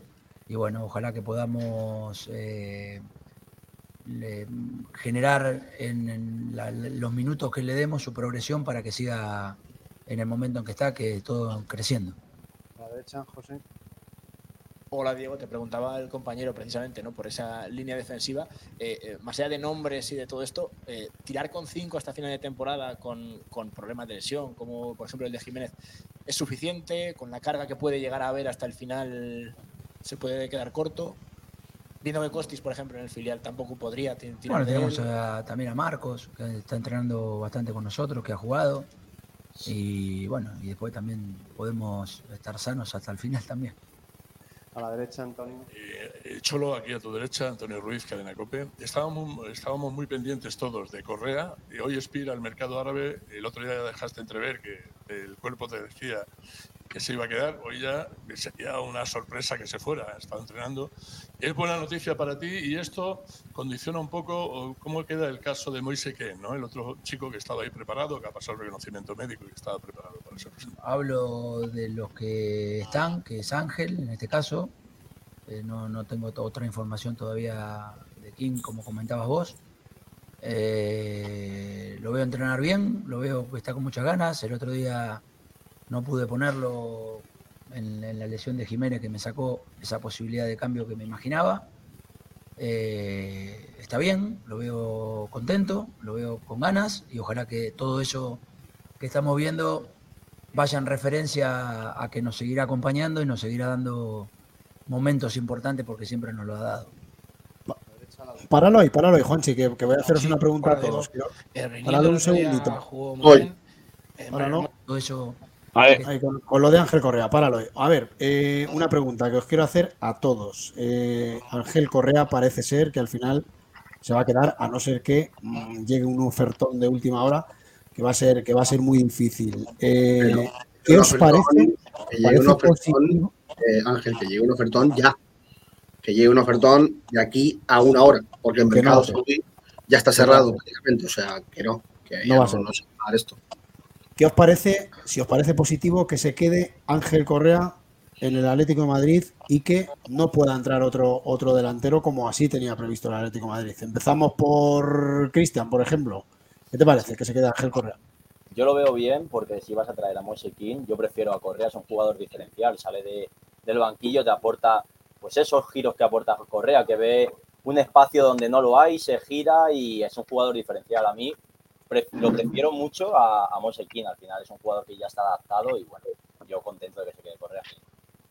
Uh -huh. eh, Iván, ¿qué te, ¿qué te, parece que se quede Ángel Correa? ¿Te parece positivo? Para mí Ángel Correa me parece muy positivo, creo lo que está hablando.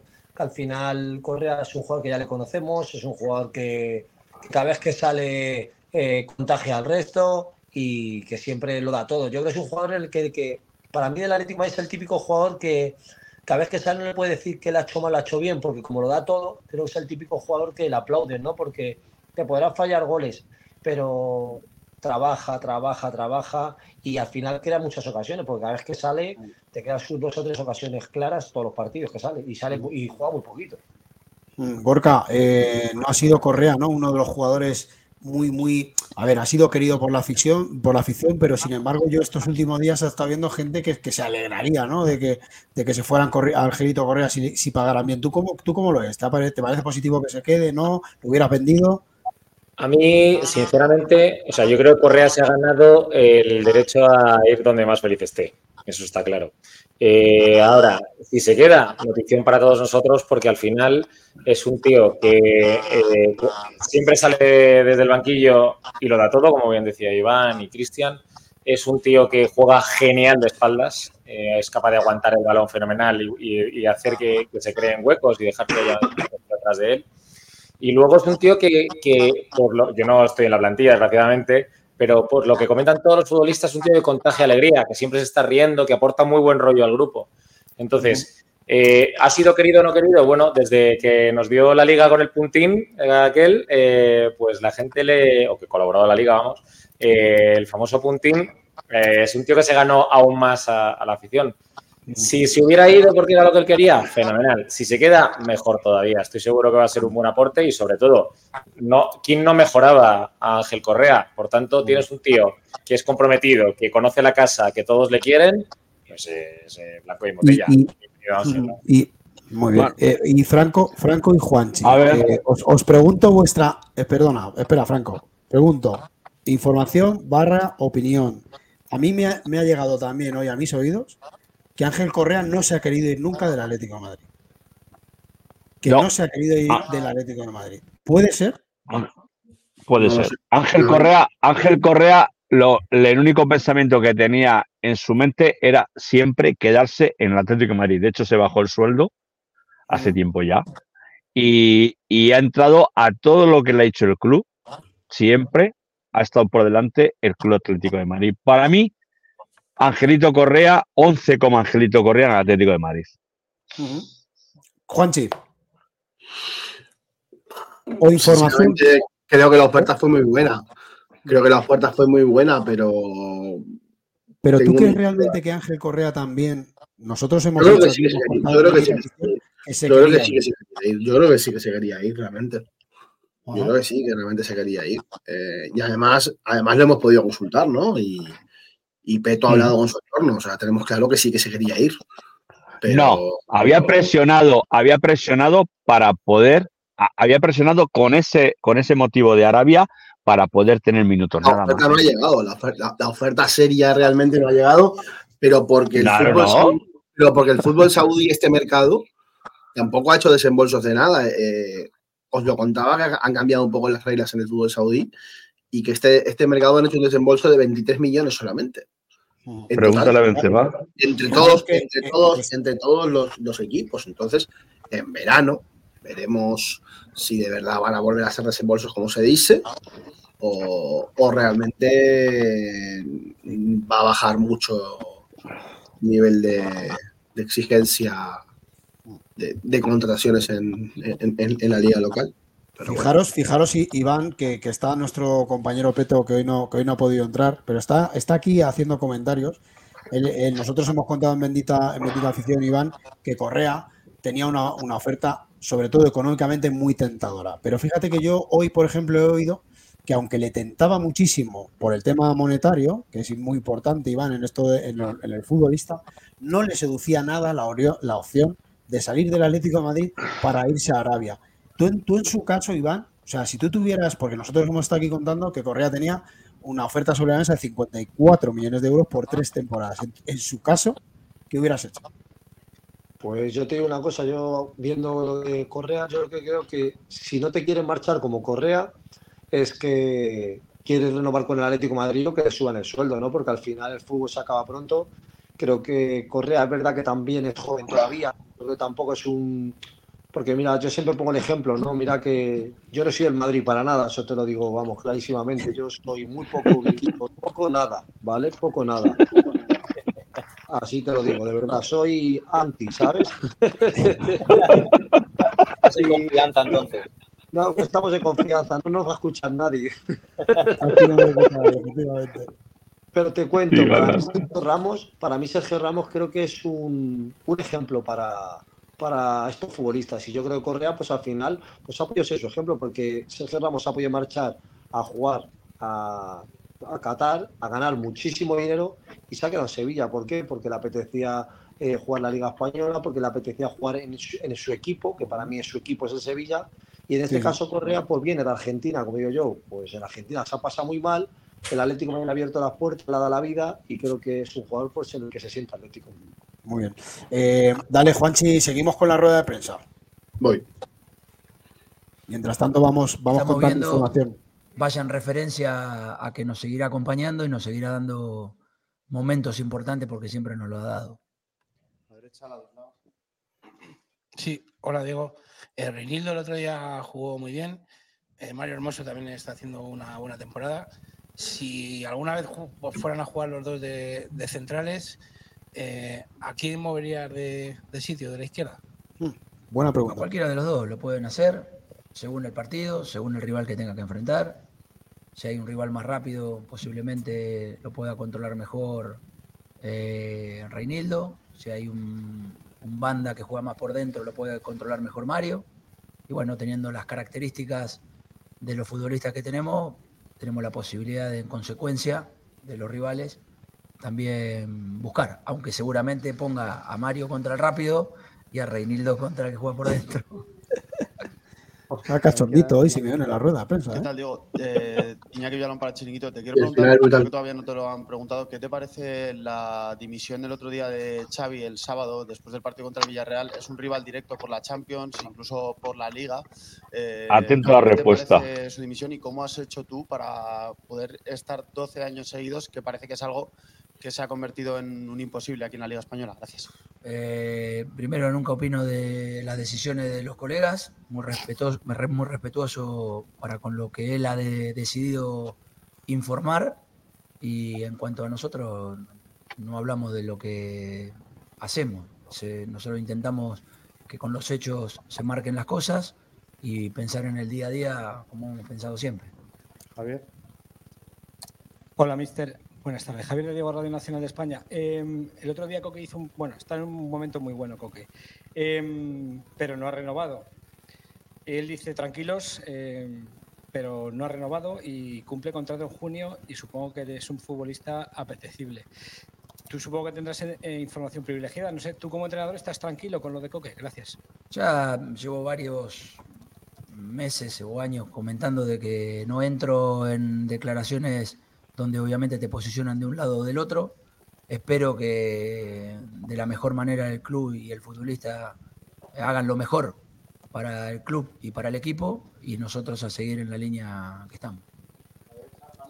Sí, mister, yo quería preguntarte por Vermiren, el nuevo jugador del Atlético de Madrid, ¿cómo le ves y crees que está preparado para entrar ya y ayudar y apoyar, aportar lo que pueda al equipo eh, de manera inmediata o crees que tiene que necesita un periodo de adaptación? Bueno, está entrenando bien. Hoy fue el primer entrenamiento más de ayer y hoy el que más ha podido participar con, con el grupo. Tiene mucho, muchas ganas, mucha ilusión y veremos mañana qué es lo que decidimos por la mañana. Última pregunta a la izquierda, Belén. Hola, Diego Len Sánchez para Juanes. Te quería incidir un poco en el tema del Barça porque al final es un rival directo que no pasa por un buen momento. Vosotros tuvisteis hace una temporada aquella Liga de 14 donde todo cambió muchísimo y no sé si cómo ves tú esta situación del Barça, si lo veis como algo beneficioso para vosotros al ser un rival directo por la Champions o cómo lo ves desde el punto de vista también de entrenador. No, la verdad que no, no- no tengo tiempo de pensar tantas cosas de, de, de un, de un rival. Eh, necesitamos pensar en, en el Rayo, en el domingo, en el miércoles que se va a jugar con el Bilbao y después cuando volvemos a jugar el jueves. No, no. No, no. Pensé que jugábamos el jueves otra vez. Chao. No. Muchas gracias, Diego. Muchas gracias a todos. Joder, qué tío. Oye, eh, yo, tengo, yo una pregunta para Iván otra vez, tirando de su, de su título de entrenador y de que es un profesional del fútbol. Eh, yo tengo muchas dudas de saber cómo va a meter, eh, cómo, va, cómo va a incluir, porque claro, estando en el nivel que está hermoso, eh, la vuelta de Reinildo, ¿no? que, es un, que es un fiera defendiendo, eh, ¿qué harías tú ¿no? en, un en un sistema de tres centrales? ¿Cómo, cómo los, Deja de eh, perder dinero en? AliExpress. Te mostraré directamente desde la computadora. colega. Ahí- está. Ahora.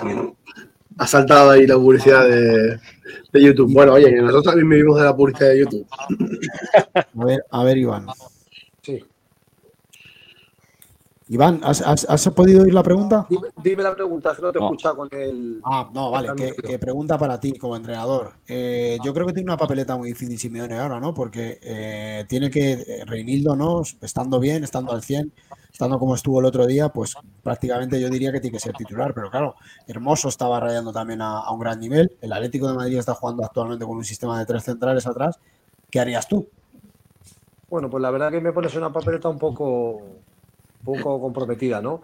Al final, Hermoso viene con una trayectoria muy buena. Yo, de hecho, te iba a comentar un poco de Hermoso, ¿no? Hermoso me está sorprendiendo. En esta temporada, Hermoso creo que está mucho más centrado, no hace faltas tan tontas como hacía. Creo que está súper involucrado en el, en el grupo, pero yo creo que mañana Reinildo podía darnos mucho más porque es más ofensivo y al final juegas en casa. Si jugara fuera, pues bueno, veo un poco más hermoso, pero jugando en casa yo creo que el Cholo puede apostar por Reinildo. Muy bien, vosotros lo veis así, haríais, cambiaríais el sistema, pondríais cuatro defensas, como se está barajando, que en algún momento dado Yo, puede yo lo, yo lo yo lo cambiaría, yo lo cambiaría. Teniendo a Reinildo lo cambiaría. Si no cambia a Reinildo, sigo con el mismo sistema. O sea que tú pondrías cuatro, línea de cuatro atrás, ¿no? Con, con Reinildo lateral izquierdo, Hermoso Eso. Jiménez, por ejemplo, Eso y es. Molina a la derecha. Eso es. Jiménez no está. Bueno, pues eh, Gorka, a ver, Gor- Gor- Gorka, Gorka, a ver, eh, vosotros eh, opináis que la táctica de mañana cómo debe de ser, porque no sé, a ver, cada uno aquí tiene que ser un entrenador. Franco, A ver, pero, pero mira, yo, yo, quiero, yo quiero haceros una pregunta a todos y, y- y quiero acabar luego con Iván que me dé vuestra opinión. Eh, el tema Vermeiren, ¿lo veis con posibilidades de jugar estos partidos? ¿Todavía veis que puede, veis que puede tener o que va a pasar la mili típica de- del Cholo Simeone? Eh, Cristian, ¿cómo lo ves tú? Yo creo que sí que va a jugar, ¿eh? yo creo que va a tener minutos ahí en el centro del campo. Yo creo que sí va a jugar. Eh, al final el Rayo va a vivir de, de los contragolpes que te pueda dar y es un jugador que, que va a ser importante ahí en el de 5 para contar esos balones. O sea, yo creo que mañana sí que va a tener minutos para entrar un poquito en dinámica de, Sí, sí. Gorka, ¿tú qué opinas? Yo, yo estoy de acuerdo con Cristian. Yo creo que, que, sobre todo si el resultado se da a favor, es muy posible que tenga minutos. Eh, está- es importante que debute en casa, yo creo, para que esté también arropado por, la gente, porque está todo el mundo deseando verle y está muy ilusionada la gente con el fichaje, o estamos ilusionados todos con el fichaje. Entonces, va a sentirse arropado, va a sentirse querido, no va a tener miedo si a equivocarse y sobre todo si el resultado es a favor. Y luego que, que- que est- estoy convencido que ese chico ha venido para jugar. eh, no sé, yo tengo mucha ilusión y estoy seguro que mañana, si el resultado sobre todo mm, va a favor, tendrá sus momentos. Franco.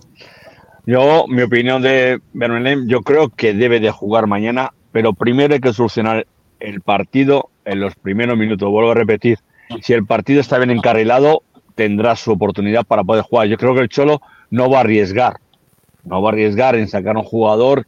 Ya estamos, como con Paulista, lo mismo. O sea, vamos a esperar, solucionamos el partido y luego sacamos el jugador en casa, como dice Gorka, y con la afición. Juanchi. que mañana hay que ganar. Mañana es un partido importante, mañana es un partido clave. eh, hay, que, hay que coger la diferencia a- a- al Atlético de Bilbao, sobre todo para tener un poco de tranquilidad y no mirar tan atrás y sí poder mirar un poco más hacia adelante. Porque si mañana se gana y se engancha con un posible buen resultado del Getafe el, el jueves, ganando en el Bernabéu te vuelves a meter en la pelea con la liga. Pero, pero no me has oído la hay pregunta. Estabas a tu rollo. Yo te pregunto que si, que si va a jugar Vermeer mañana, que si tú lo ves para jugar mañana, ¿tú lo pondrías? Sí, por supuesto. ¿Sí? ¿Lo ves para jugar? Vale. Sí, sí, por supuesto. Eh, Iván, pregunta de entrenador. Yo sé, yo sé que tú puedes opinar si lo vas a poder, si lo, si lo meterías en el 11, si no. A ver, a mí me da la impresión, yo desde fuera, ¿eh? que no conozco mucho a Vermeeren, ni mucho menos, pero yo le veo más como interior en ese sistema de 3-5-2 que utiliza Simeone que como pivote. Mm, ¿Tú cómo lo ves? ¿Qué te parece? Se puede, adaptar, se puede adaptar a varias posiciones. Al final es un juego muy rápido, lo que estabais diciendo. A mí estoy con él.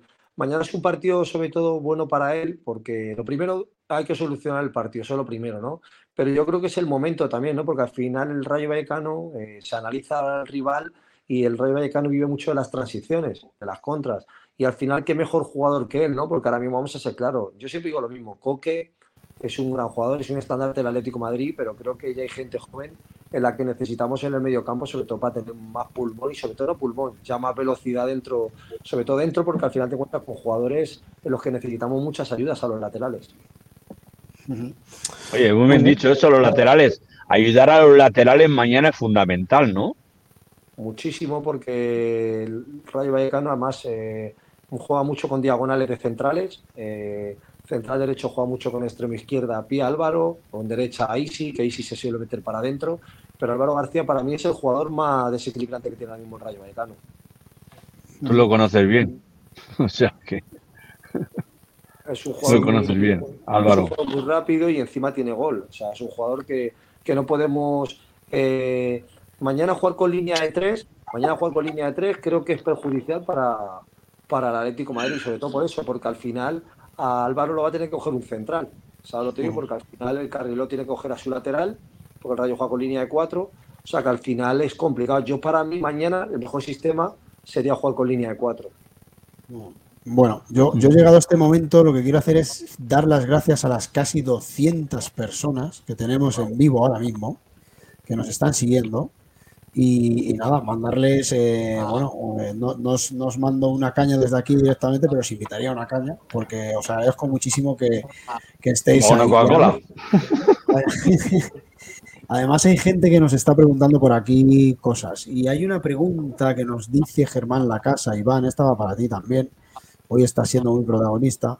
Nos dice eh, algo así como, ¿qué opinas de las lesiones continuadas de Jiménez? ¿Por qué crees que tiene tantas lesiones Jiménez? Pues yo creo que Jiménez, aparte que es un jugador grande, es un jugador con bastante peso, eh, porque eso me pasaba a mí mucho. eh, mm, creo que Jiménez lo que tiene que hacer para mí, ¿no? Seguramente que le hará en el Atlético Madrid, y más que tienen como un buen cuerpo médico, un buen cuerpo de redactadores, pero al final es que esas lesiones musculares son tan complicadas y seguramente que Jiménez se cuida. mm, yo está en su situación y te cuida, sobre todo a lo mejor en la primera no te cuida, pero ya recaes, recaes, te cuida muchísimo más.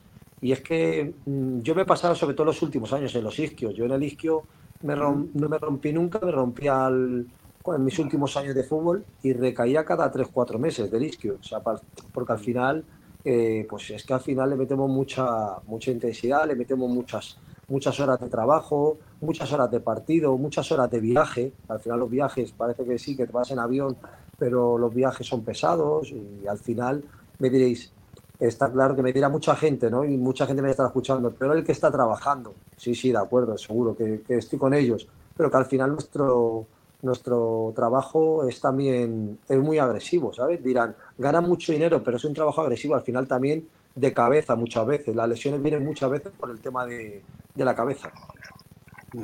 Sí, él, comentaba, eh, hemos visto algún, algún vídeo, ¿no? Eso lo sabrás tú mejor, Juanchi, ¿no? Que, que hacía con un compañero de, eh, de la televisión, no sé si argentina o uruguaya, y comentaba, ¿no? Que, que estaba un poquito obsesionado, ¿no? Con el tema de, de- del cuidado, con la dieta, con, con el gimnasio, y que eso le, que le, que le ha llegado a traumatizar, ¿no? ¿Verdad? Eh, ¿Te recuerdas esa entrevista que te digo yo, Juanchi?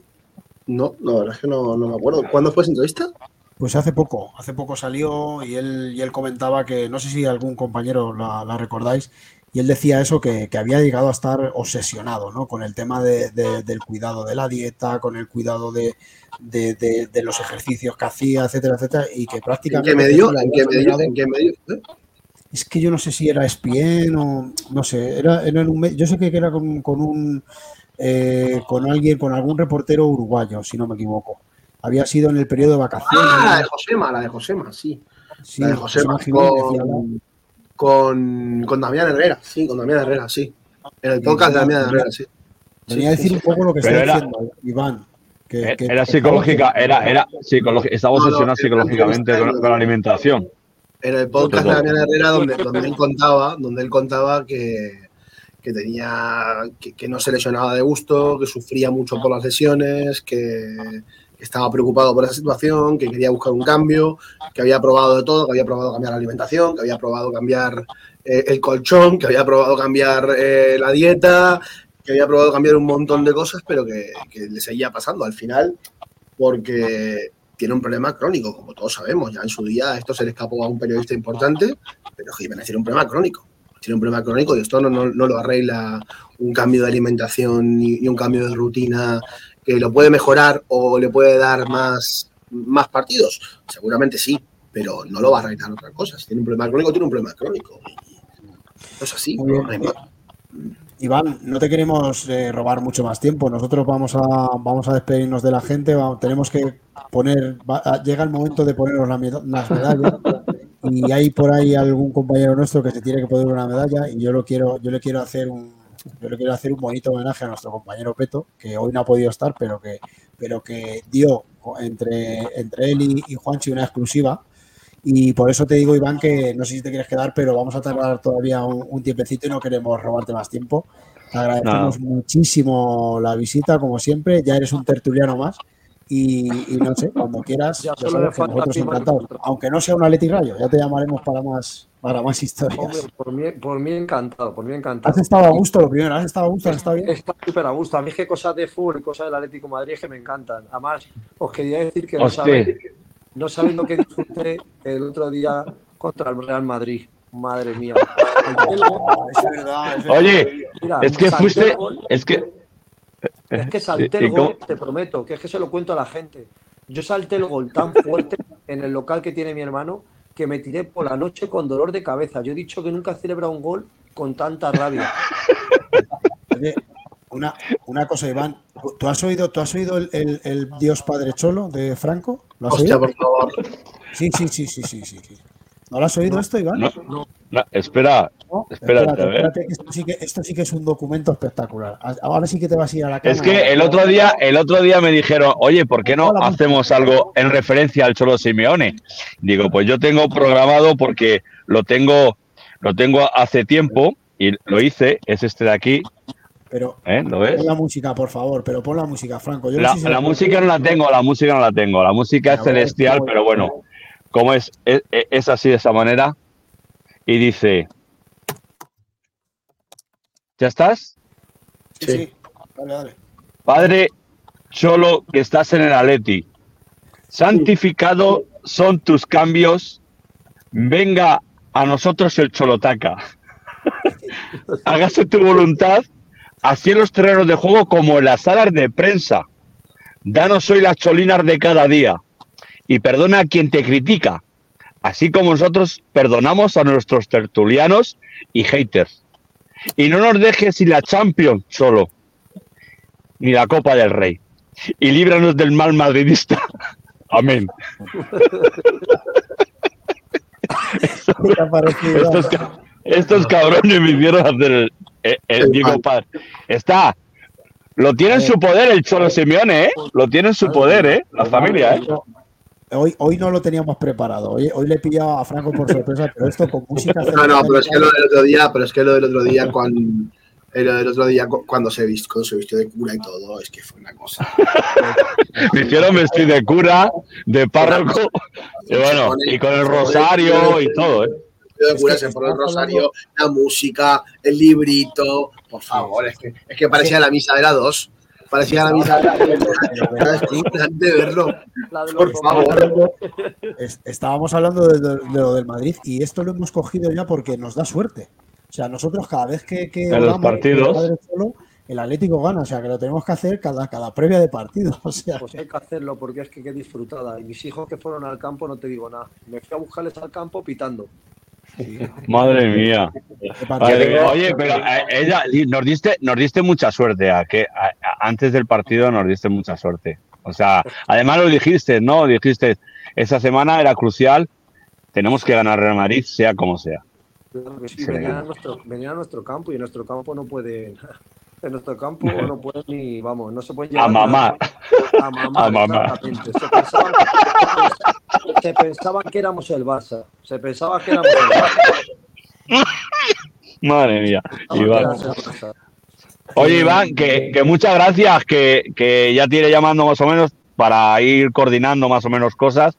Ya te iré comentando a ver, a, a ver qué podemos hacer más adelante, porque tenemos pensamiento con algunos patrocinadores, a ver si cuajan bien y, y ya vamos hablando. ¿De acuerdo? Venga, vale. Venga, un abrazo muy grande. Un abrazo fuerte. un placer. Muchísimas gracias otra vez y buenas noches y nos vemos por aquí pronto, ¿eh? Un abrazo atlético y que disfrutemos mucho mañana también. Vale, Iván. Muchas gracias. Iván. Bueno, eh, señores, Iván, que es todo un lujo tener a, a un exfutbolista como Iván, vamos, vamos, a, vamos a, a- a la- a poner medallas. ¿eh? Aquí tenemos la primera medalla.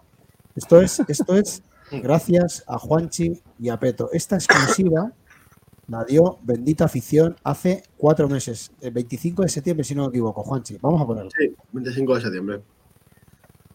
Vamos a ver. en octubre y ya cita entre Natalia Simeone y Miguel Ángel Gil para tratar la, renovación de Simeone en el parón de selección. ¿vale? Ahora tenemos una serie de partidos, tenemos el partido de, de Osasuna, después Cádiz, el partido de Feyenoord y luego vamos a, a contra Francia. Natalia y, y, y se van a reunir en este parón de selecciones para eh, firmar la, la renovación contractual de Simeone, que ya está pactada desde hace meses, pero que hay ciertos ámbitos que tienen que discutir. El ámbito de decisión se centra en dos, en dos puntos. Por un lado, el, importe fijo y variable que va a cobrar Simeone. Simeone se va a reducir el salario, como está ocurriendo con todos los jugadores que renuevan en el Atlético de Madrid. Todos los jugadores están renovando a la baja.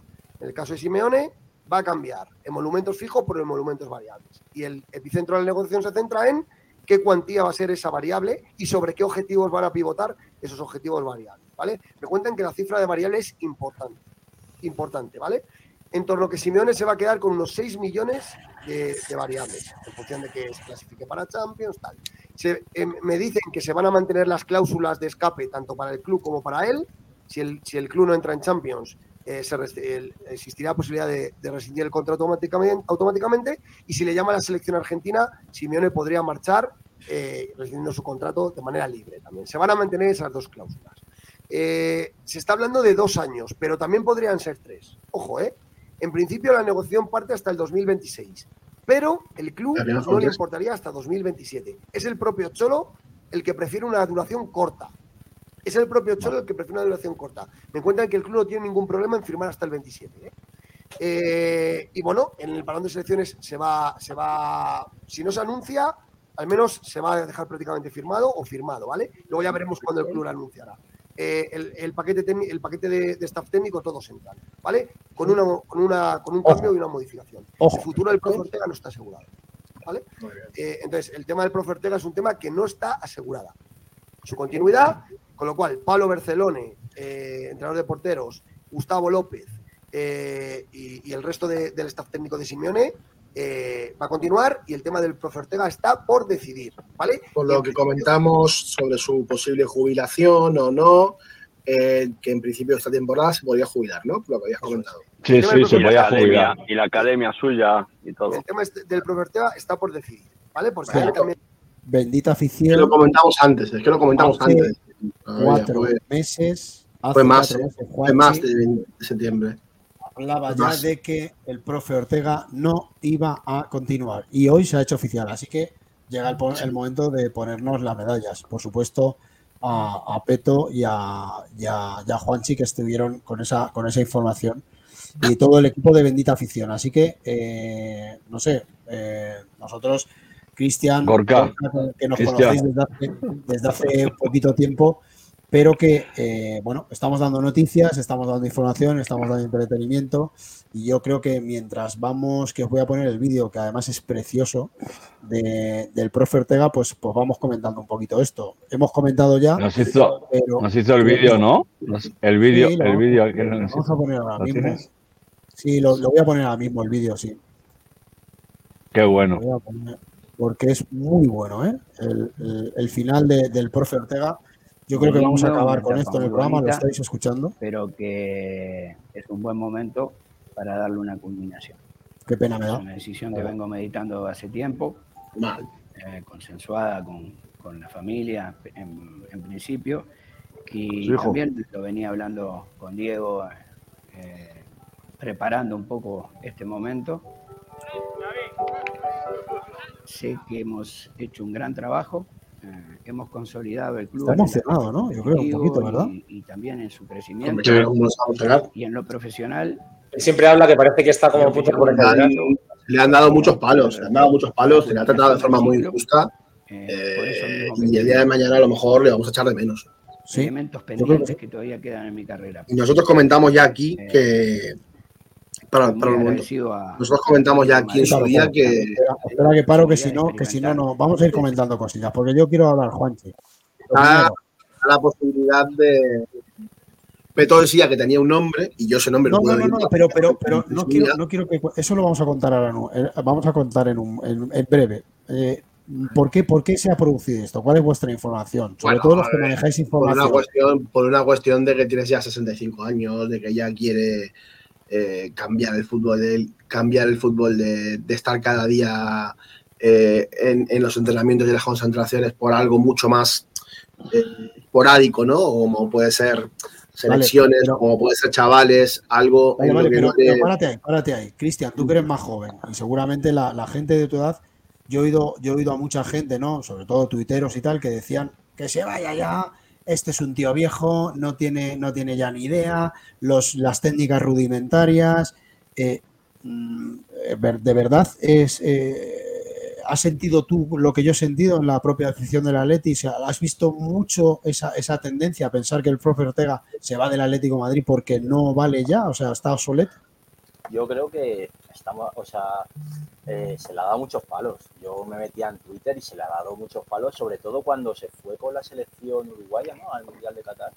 Ahí mucha gente no lo entendió, le dio muchos palos y, y mira que el club es- estuvo de acuerdo con la selección, pero ahí recibió muchos palos, se le criticó mucho por, por irse, por un preparador físico irse a, a preparar a la selección y luego el tema de, por ejemplo, sus maneras de, de entrenar tan, pues, tan fuertes, la famosa cuesta esta de, de los entrenamientos. La rampa. La La rampa, la rampa. la rampa. Al final desgasta y son muchos años y al final, pues bueno, es una persona que tiene 65 años y, y que ha recibido, vamos, para ser un preparador físico, como decía antes, para mí ha sido el más expuesto de los preparadores físicos que, que hay en... Una persona- El más expuesto. Una persona, si le conocís en persona, yo, yo tengo la suerte de haberlo conocido en persona. tú que tienes- yo tengo la suerte de haberlo conocido en persona, Oscar. Una, una pregunta, una pregunta. Y a Gorka también se la pregunto, que tenéis mucha intuición y conocéis a mucha gente. ¿Creéis que el profe Ortega se va por, por esto? O sea, ¿se va porque se lo pide el club, se lo pide Simeone o es algo personal propio de él? No, eh, a ver, yo te cuento. Eh, hay una petición de su hijo, su chaval, y hay una cosa que tiene muy importante entre ceja y ceja, es lo de la academia suya. Y lo he dicho, también se lo comenté a Peto, que él quería dar un paso al, al otro lado y él ya estaba muy... Trabajar No en- estaba... en est- la selección de eh, mi eh, país, que para mí fue y un el tener... Dale, dale, dale. Sigue, sigue hablando. Y el tener, el tener, Distinto, por ejemplo, la, la confianza, no tenía la confianza eh, del club y él también pues ha visto que no es tonto, sabe por dónde van los tiros y él quiere la jubilación de esta manera, pero para poder ocuparse de, de sus asuntos más personales, sobre todo el tema, el tema de su academia también. ¿eh? Eh, yo que le conozco personalmente, es una persona maravillosa y realmente el día que Bendita Afición comenzó su andadura, Oscar, yo le llamé y fue el primero que hizo un vídeo para Bendita Afición que lo tengo guardado con mucha, con mucho, con mucha delicadeza. Lo tengo guardado. Fue el primero que estuvo en su casa con el mate y fue el que dedicó sus palabras primeras a Bendita Afición, que le tengo recordado como, como eso. ¿no? Gor- Gorka, ¿tú, ¿tú opinas lo mismo que Franco? ¿Crees que ha habido presión de club, de entrenador? Yo, yo creo que entre todos lo mataron y él solo se murió. Eh, la realidad es que creo que ahora mismo hay una especie de corriente, tanto por parte del club como, como por parte de algunos aficionados o parte de la afición, como por parte de él mismo, que han encontrado una solución en su marcha. Es decir, el- creo que el profe Ortega, o empezando por el club, creo que el club, oyendo a muchos aficionados que de alguna manera, no nos engañemos, aquí ninguno somos expertos de preparación física, eh, tenemos esa cierta tendencia a pensar que el profe Ortega está utilizando técnicas obsoletas o no de acuerdo a los, tiempos que corren. Y la realidad es que yo entreno todas las semanas por un preparador físico que él sí le considero una persona capaz de hablar del tema, pero yo o el que se sienta al lado de mi abono, bueno, se sienta a la derecha es mi hermano, los que se sientan a la izquierda son otros, opinan de preparación física como si fueran profesor Ortegas también. Entonces, eso, sumado a que el club en un momento dado ha encontrado que quizás sí es un buen momento para renovar la preparación física del Atlético de Madrid, eh, ir a por otros derroteros, renovar y, y renovar la sangre que entre a través de la preparación física, atendiendo a, pues, a otros clubes que están haciéndolo y están aplicando otras técnicas, eso sí es cierto. Sumado a que el profe Ortega tiene su academia, su máster, eh, y quizá le apetezca dedicarse más a la selección eh, de fútbol uruguaya y qui- quién sabe, si, si, ya te digo, su máster y su universidad, pues entre todos han encontrado que era la mejor solución. Yo solo tengo palabras de agradecimiento, como bien decías Ángel. Yo por mí habría profe Ortega para 10 años más. Creo que es una eminencia en lo que hace. Creo que, como súper bien ha dicho Cristian, es el más expuesto de todos los preparadores físicos con diferencia. Eh, es el primero que ha mirado, cuando se han lesionado jugadores de otros equipos, nadie ha dicho absolutamente nada de sus preparadores físicos. Y aquí Bueno. es la cuesta. Bueno, eh, Pintus en su día también estuvo bastante criticado, ¿eh? Y en el Barça también se ha criticado mucho a preparadores físicos. Lo que, ¿Cómo se sí, llama el preparador físico del Barça? lo que sí, nunca. Bueno, el de es el ahora. Barça, ¿eh? Eh, eh, y Pero- Pintus, y Pintus, yo creo que tenía más portadas del marca que, que Luis Aragonés, casi. Sí, sí, Pero los aficionados del Madrid, a Pintus, a Pintus, a- sí. ahora, ahora no dicen nada, pero la última etapa de Pintus, Pintus se fue del Madrid, porque entre otras cosas fue muy criticado por una racha de lesiones impresionante, de más de 60 o 70 lesionados en una temporada, eh, y ahora que ha vuelto y todo va, todo va otra vez color de rosa, eh, parece que eso no hubiera pasado. Entonces, aquí se Pero- critica, se critica Pero mira, mucho. pero- Lo que sí se puede decir es que el profe Ortega es el único, probablemente, preparador físico de toda la historia que se le ha cantado en un campo de fútbol. Exacto. Pero mira, Y, pero- y merecido, además. Y merecido. Pero eso es algo único. Pero, Eh, Juanchi, mira, mientras tú te preparas, porque pero porque no es un preparador físico al uso.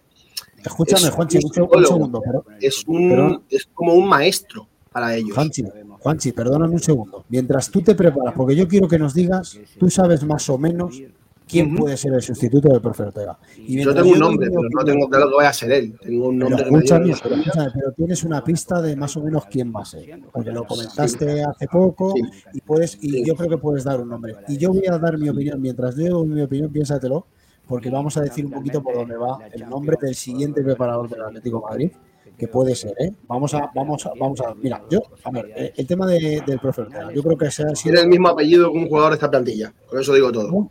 Muy, muy injusto con él. Yo creo que en el profe Ortega eh, yo siempre lo he tenido como uno de los tres mejores preparadores eh, de fútbol, ¿eh? De fútbol, preparadores físicos eh, destinados al fútbol o, o- o enfilados ¿no? con lo que es el, deporte élite futbolístico. Creo que ha sido uno de los tres mejores.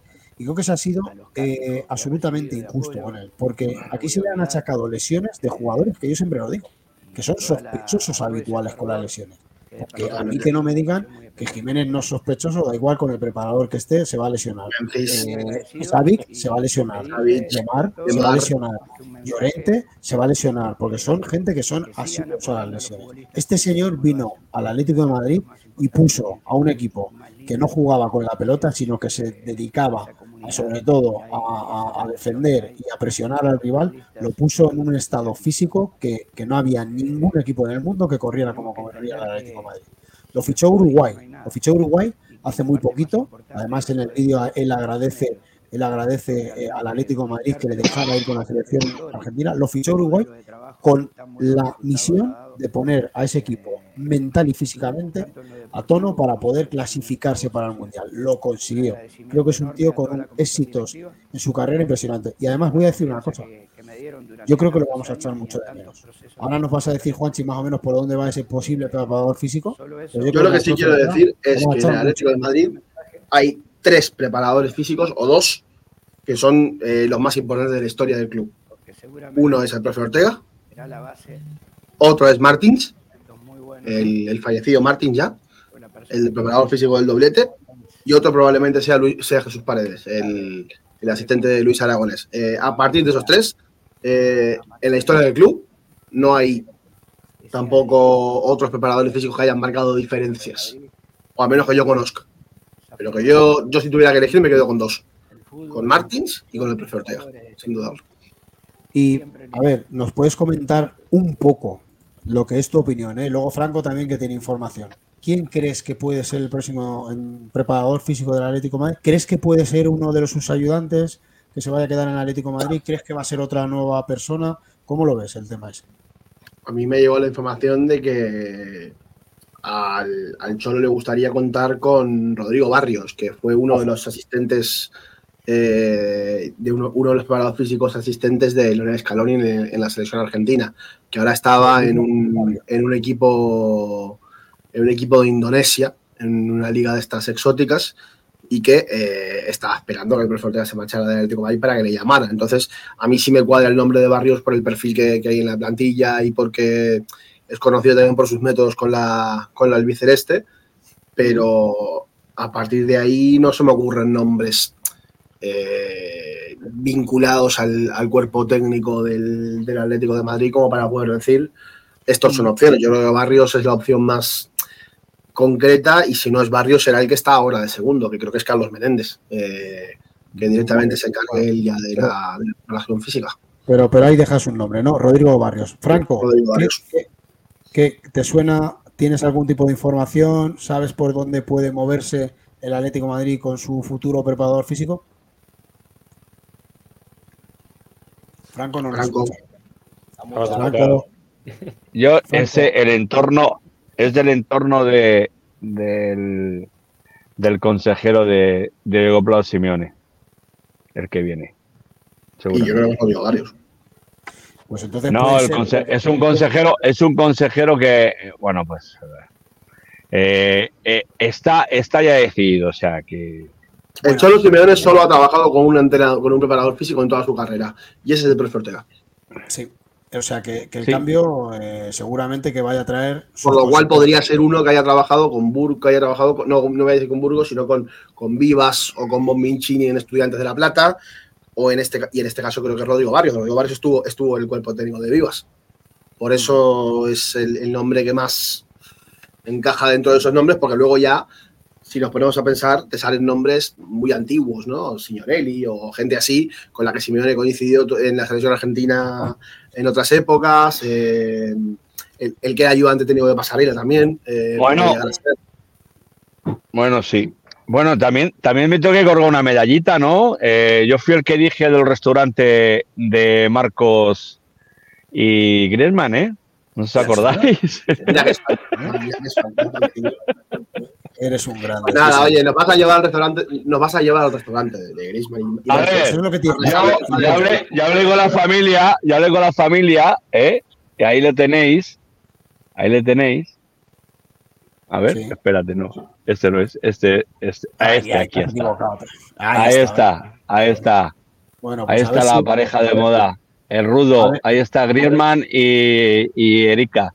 El bueno. restaurante es, es Marcos, eh, está Mario Hermoso, Marco Llorente y Antoine Griezmann. Rudo. No, Mario no. Eh, Mario no está así, a, a, ver si, a ver si vamos por ahí. Eh, Marco, Llorente, Marco, Marco, Llorente, Marco Llorente y, y, Marcos y Antoine. Y Antoine sí. Griezmann. Y Antoine, eh, lo dije yo aquí, hace, ya, hace, ya, hace ya un mes. Hace ya un mes lo dije yo. Espera, Franco, espera. Es el que tuvo en, en River, dicen, dicen aquí en, en, el chat. ¿A quién te refieres, eh, yo, yo? Bueno, yo creo que en River estuvo no, no, no, no, no, no. Señores, tenemos más de bueno. dos horas, o estamos cerca de las dos horas de programa. Nos tenemos que ir despidiendo. Nosotros, Venga. bendita afición, bendita afición, deja el nombre de Rodrigo Barrios, ¿vale? Rodrigo Barrios. Entonces, eh, veremos que al final qué pasa, pero dejamos ahí ese nombre porque puede ser una de las opciones. Y yo diría que Carlos Menéndez eh, va a seguir, ¿eh? independientemente. Que, ojo, también puede estar la posibilidad de que Rodrigo Barrios sea el segundo de Carlos Menéndez. Sería lógico también que Rodrigo Barrios se incorpore, pero no como primero. Cristian, ¿y tú qué, qué opinas, Cristian? A mí ya con esos nombres ya me pillas. ya, ya, ya te has descolocado. Hay que ser frikis, hay que ser frikis, de verdad, hay que ser frikis y, y alocados para ponerse a dar nombre de preparadores físicos. O sea, es que esto sí, es algo sí, único. Sí. La, pero bueno, bueno, bueno. Mira, de dónde, de dónde han salido, ¿no? Que se pueden hablar de preparadores físicos como si fuera algo. Bueno, no sé. Eh, pero, pero sí. Yo por decir, te puedo decir muchos nombres más. El, el profe Valenzuela, que es otro que estuvo en la selección uruguaya mucho tiempo, que también es muy buen preparador físico. Bueno, eh, bueno, si le. Bueno, buenas noches. Le dejamos a Juanchito que siga dando nombres. Porque... Eh, Sí, sí, eso digo yo. Dejar un poquito. Dejar un poquito. Yo, yo quisiera, yo quisiera que Cristian, que Cristian, que nos viene Derby, nos viene Derby dentro de nada, lo tenemos el domingo, nos, nos dé su apreciación de lo que nos espera o lo que nos va a preparar el, el madridismo sociológico. Oye, el árbitro, no, oye, no, hemos hablado, del, árbitro- cinco no hemos hablado del árbitro, del árbitro de mañana, ¿eh? ¿Quién es el árbitro de mañana? Soto de Grado. Soto de Sagrado. Nos pita Soto de- ¿Cómo lo ves, Cristian? ¿Qué te Soto Soto de de Sagrado. Ha dicho que no dijo lo de que es roja clarísima, ¿no? Ah, sí, sí, lo hemos visto, lo hemos visto. Sí, ¿no? O sea, ¿qué, qué es lo que dice? Han hecho una cabriola para explicarlo espectacular. Es increíble, es increíble, de verdad. Yo solo, yo solo sé que estos días me van a esperar muchos comentarios positivos. Sí, sí. No, yo me quito el sombrero. uno, ¿eh? uno. Yo me quito el sombrero. ¿eh? La capacidad que tienen para, para decir una cosa y la contraria es brutal. O sea, Increíble, de verdad. controlar el relato, Te dan la vuelta a todo, es increíble, de verdad. impresionante. O sea que eh, ha, habi- ha habido, ha habido un, un comunicado del CTA, ¿no? Eh, Sí. que seguramente Ya, ya, sí, sí. Dictado, dictado por el señor Florentino Pérez, ¿no? Y el que dice que algo así como que no, no, que él, él lo que dijo es, no, no, si, si hubiera sido, está claro que hubiera sido roja, si, si, si lo hubieras reclamado tú, hubiera sido roja, algo así, no sé, una, tontería grandísima. Es como, si yo, es como si yo te digo que es roja clara. Sí, o algo así. que no. Pues es que se escucha ¿Qué, qué te parece, Cristian? Eh, seguimos, ¿no? El, el nacional madridismo, de- el movimiento de siempre. sociológico madridista sigue cada día más en auge, ¿eh? es tremendo, ¿eh? Lo de siempre. A ver. Yo voy a- si puedo poner un vídeo de eso, lo pondré y tendré comentarios bonitos como vosotros al Granada, vosotros a no sé qué, vosotros a no sé cuánto. Pero argumentarme eso no voy a tener ni uno, ya te lo digo. A ver, las cámaras captaron una conversación del colegiado del duelo ante Las Palmas con Nacho, capitán Real Madrid, en la que supuestamente reconocía que la acción del brasileño era merecedora de expulsión. Decisión que, que no tomó sobre el campo. Clarísima, es roja, parece decir Sotogrado. A lo que Nacho responde, pero es que, ¿cómo va a ser roja? ¿Cómo va a ser roja?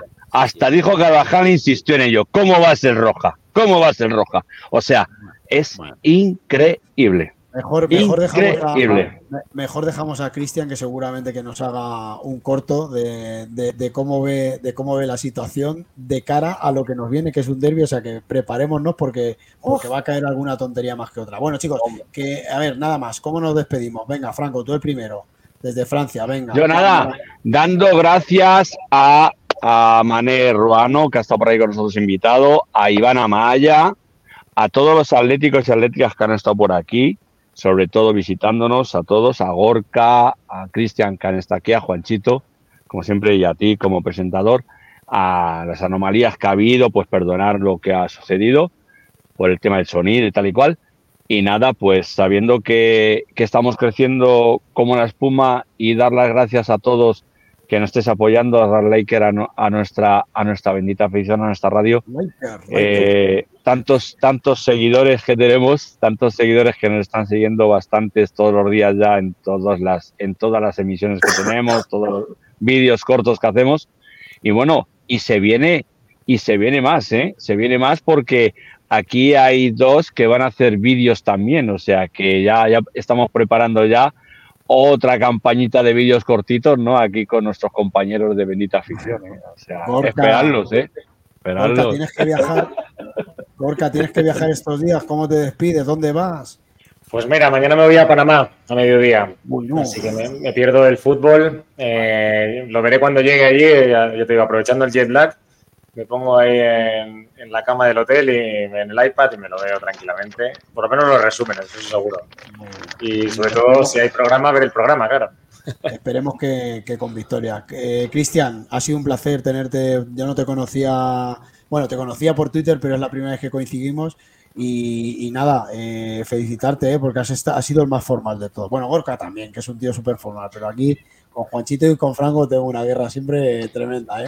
Muchísimas gracias porque te has comportado muy bien. ¿Qué, qué te- qué- ¿Con qué quieres despedirte? ¿Qué nos quieres decir esta noche? Bueno, muchas gracias Ángel, muchas gracias atléticos, atléticas y sobre todo gracias al profe, porque bueno, es una leyenda del Atleti, una leyenda del Atleti no es solo un jugador, sino una persona que lo haya dado todo y que lo haya sentido tan profundamente como él y espero que se le despida con un homenaje como se merece porque nos ha dado mucho. Así que nada, muchísimas gracias, profe. Muy bien, muy bien. Juanchi, hoy te he visto con, con, Rubén Uría, además nos has nombrado, nos has dicho que ibas a estar esta noche con nosotros, lo cual te lo agradecemos, evidentemente. Y, y nada, ¿cómo, ¿cómo, te quieres despedir? No sé qué nos quieres decir. aquí, Carlos Méndez está en Rumania en el Petrolul. Pues. ¿Cómo? No, no, me consta, ¿no? Con el Petrolul. Venga, vamos, despídete, despídete, Juanchito. Carlos Menéndez, creo que no. Déjale, déjale tranquilo, Eh, deja tranquilo a la audiencia. Bueno, eh, no, gracias a todos por el apoyo, como siempre. Eh, y bueno, Estás a gusto aquí, ¿no? Estás a gusto aquí, yo Juanchi, siempre, ¿eh? yo siempre. Vale, vale. Yo siempre. No, porque como es un tío famoso que, que andas de plató en plató, digo lo mismo aquí con tus amigos de bendita afición. ¿eh? Bien, ¿no? Con nosotros bien, la verdad es que muy bien, ¿no? Bueno, yo, yo simplemente os quiero dar las gracias, ¿eh? sobre todo porque hemos estado muchos, eh, había mucho contenido, eh, hemos tenido invitados, eh, fíjate que he tenido que meter a Maya también, a Iván Amaya como, como prácticamente un terminario y os quiero dar las gracias porque os habéis portado todo muy bien, me habéis ayudado muchísimo, esto es muy difícil hacerlo, aunque parezca, aunque parezca fácil, fíjate que, que he metido alguna... Es verdad, es verdad, tiene razón, tiene razón, tiene razón el, el chico.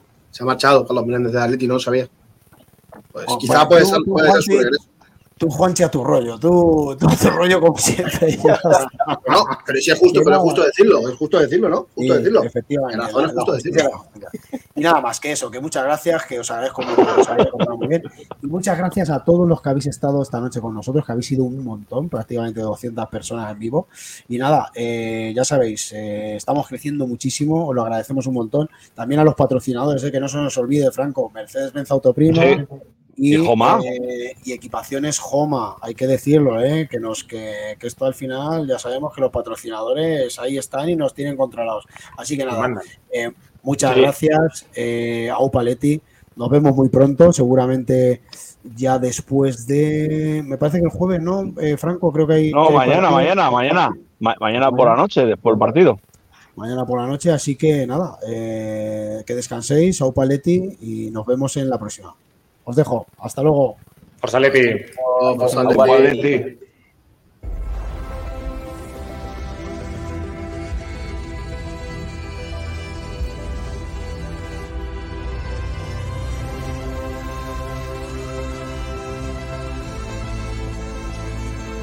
Nuevo EQE Sub 100% eléctrico para nuevos desafíos.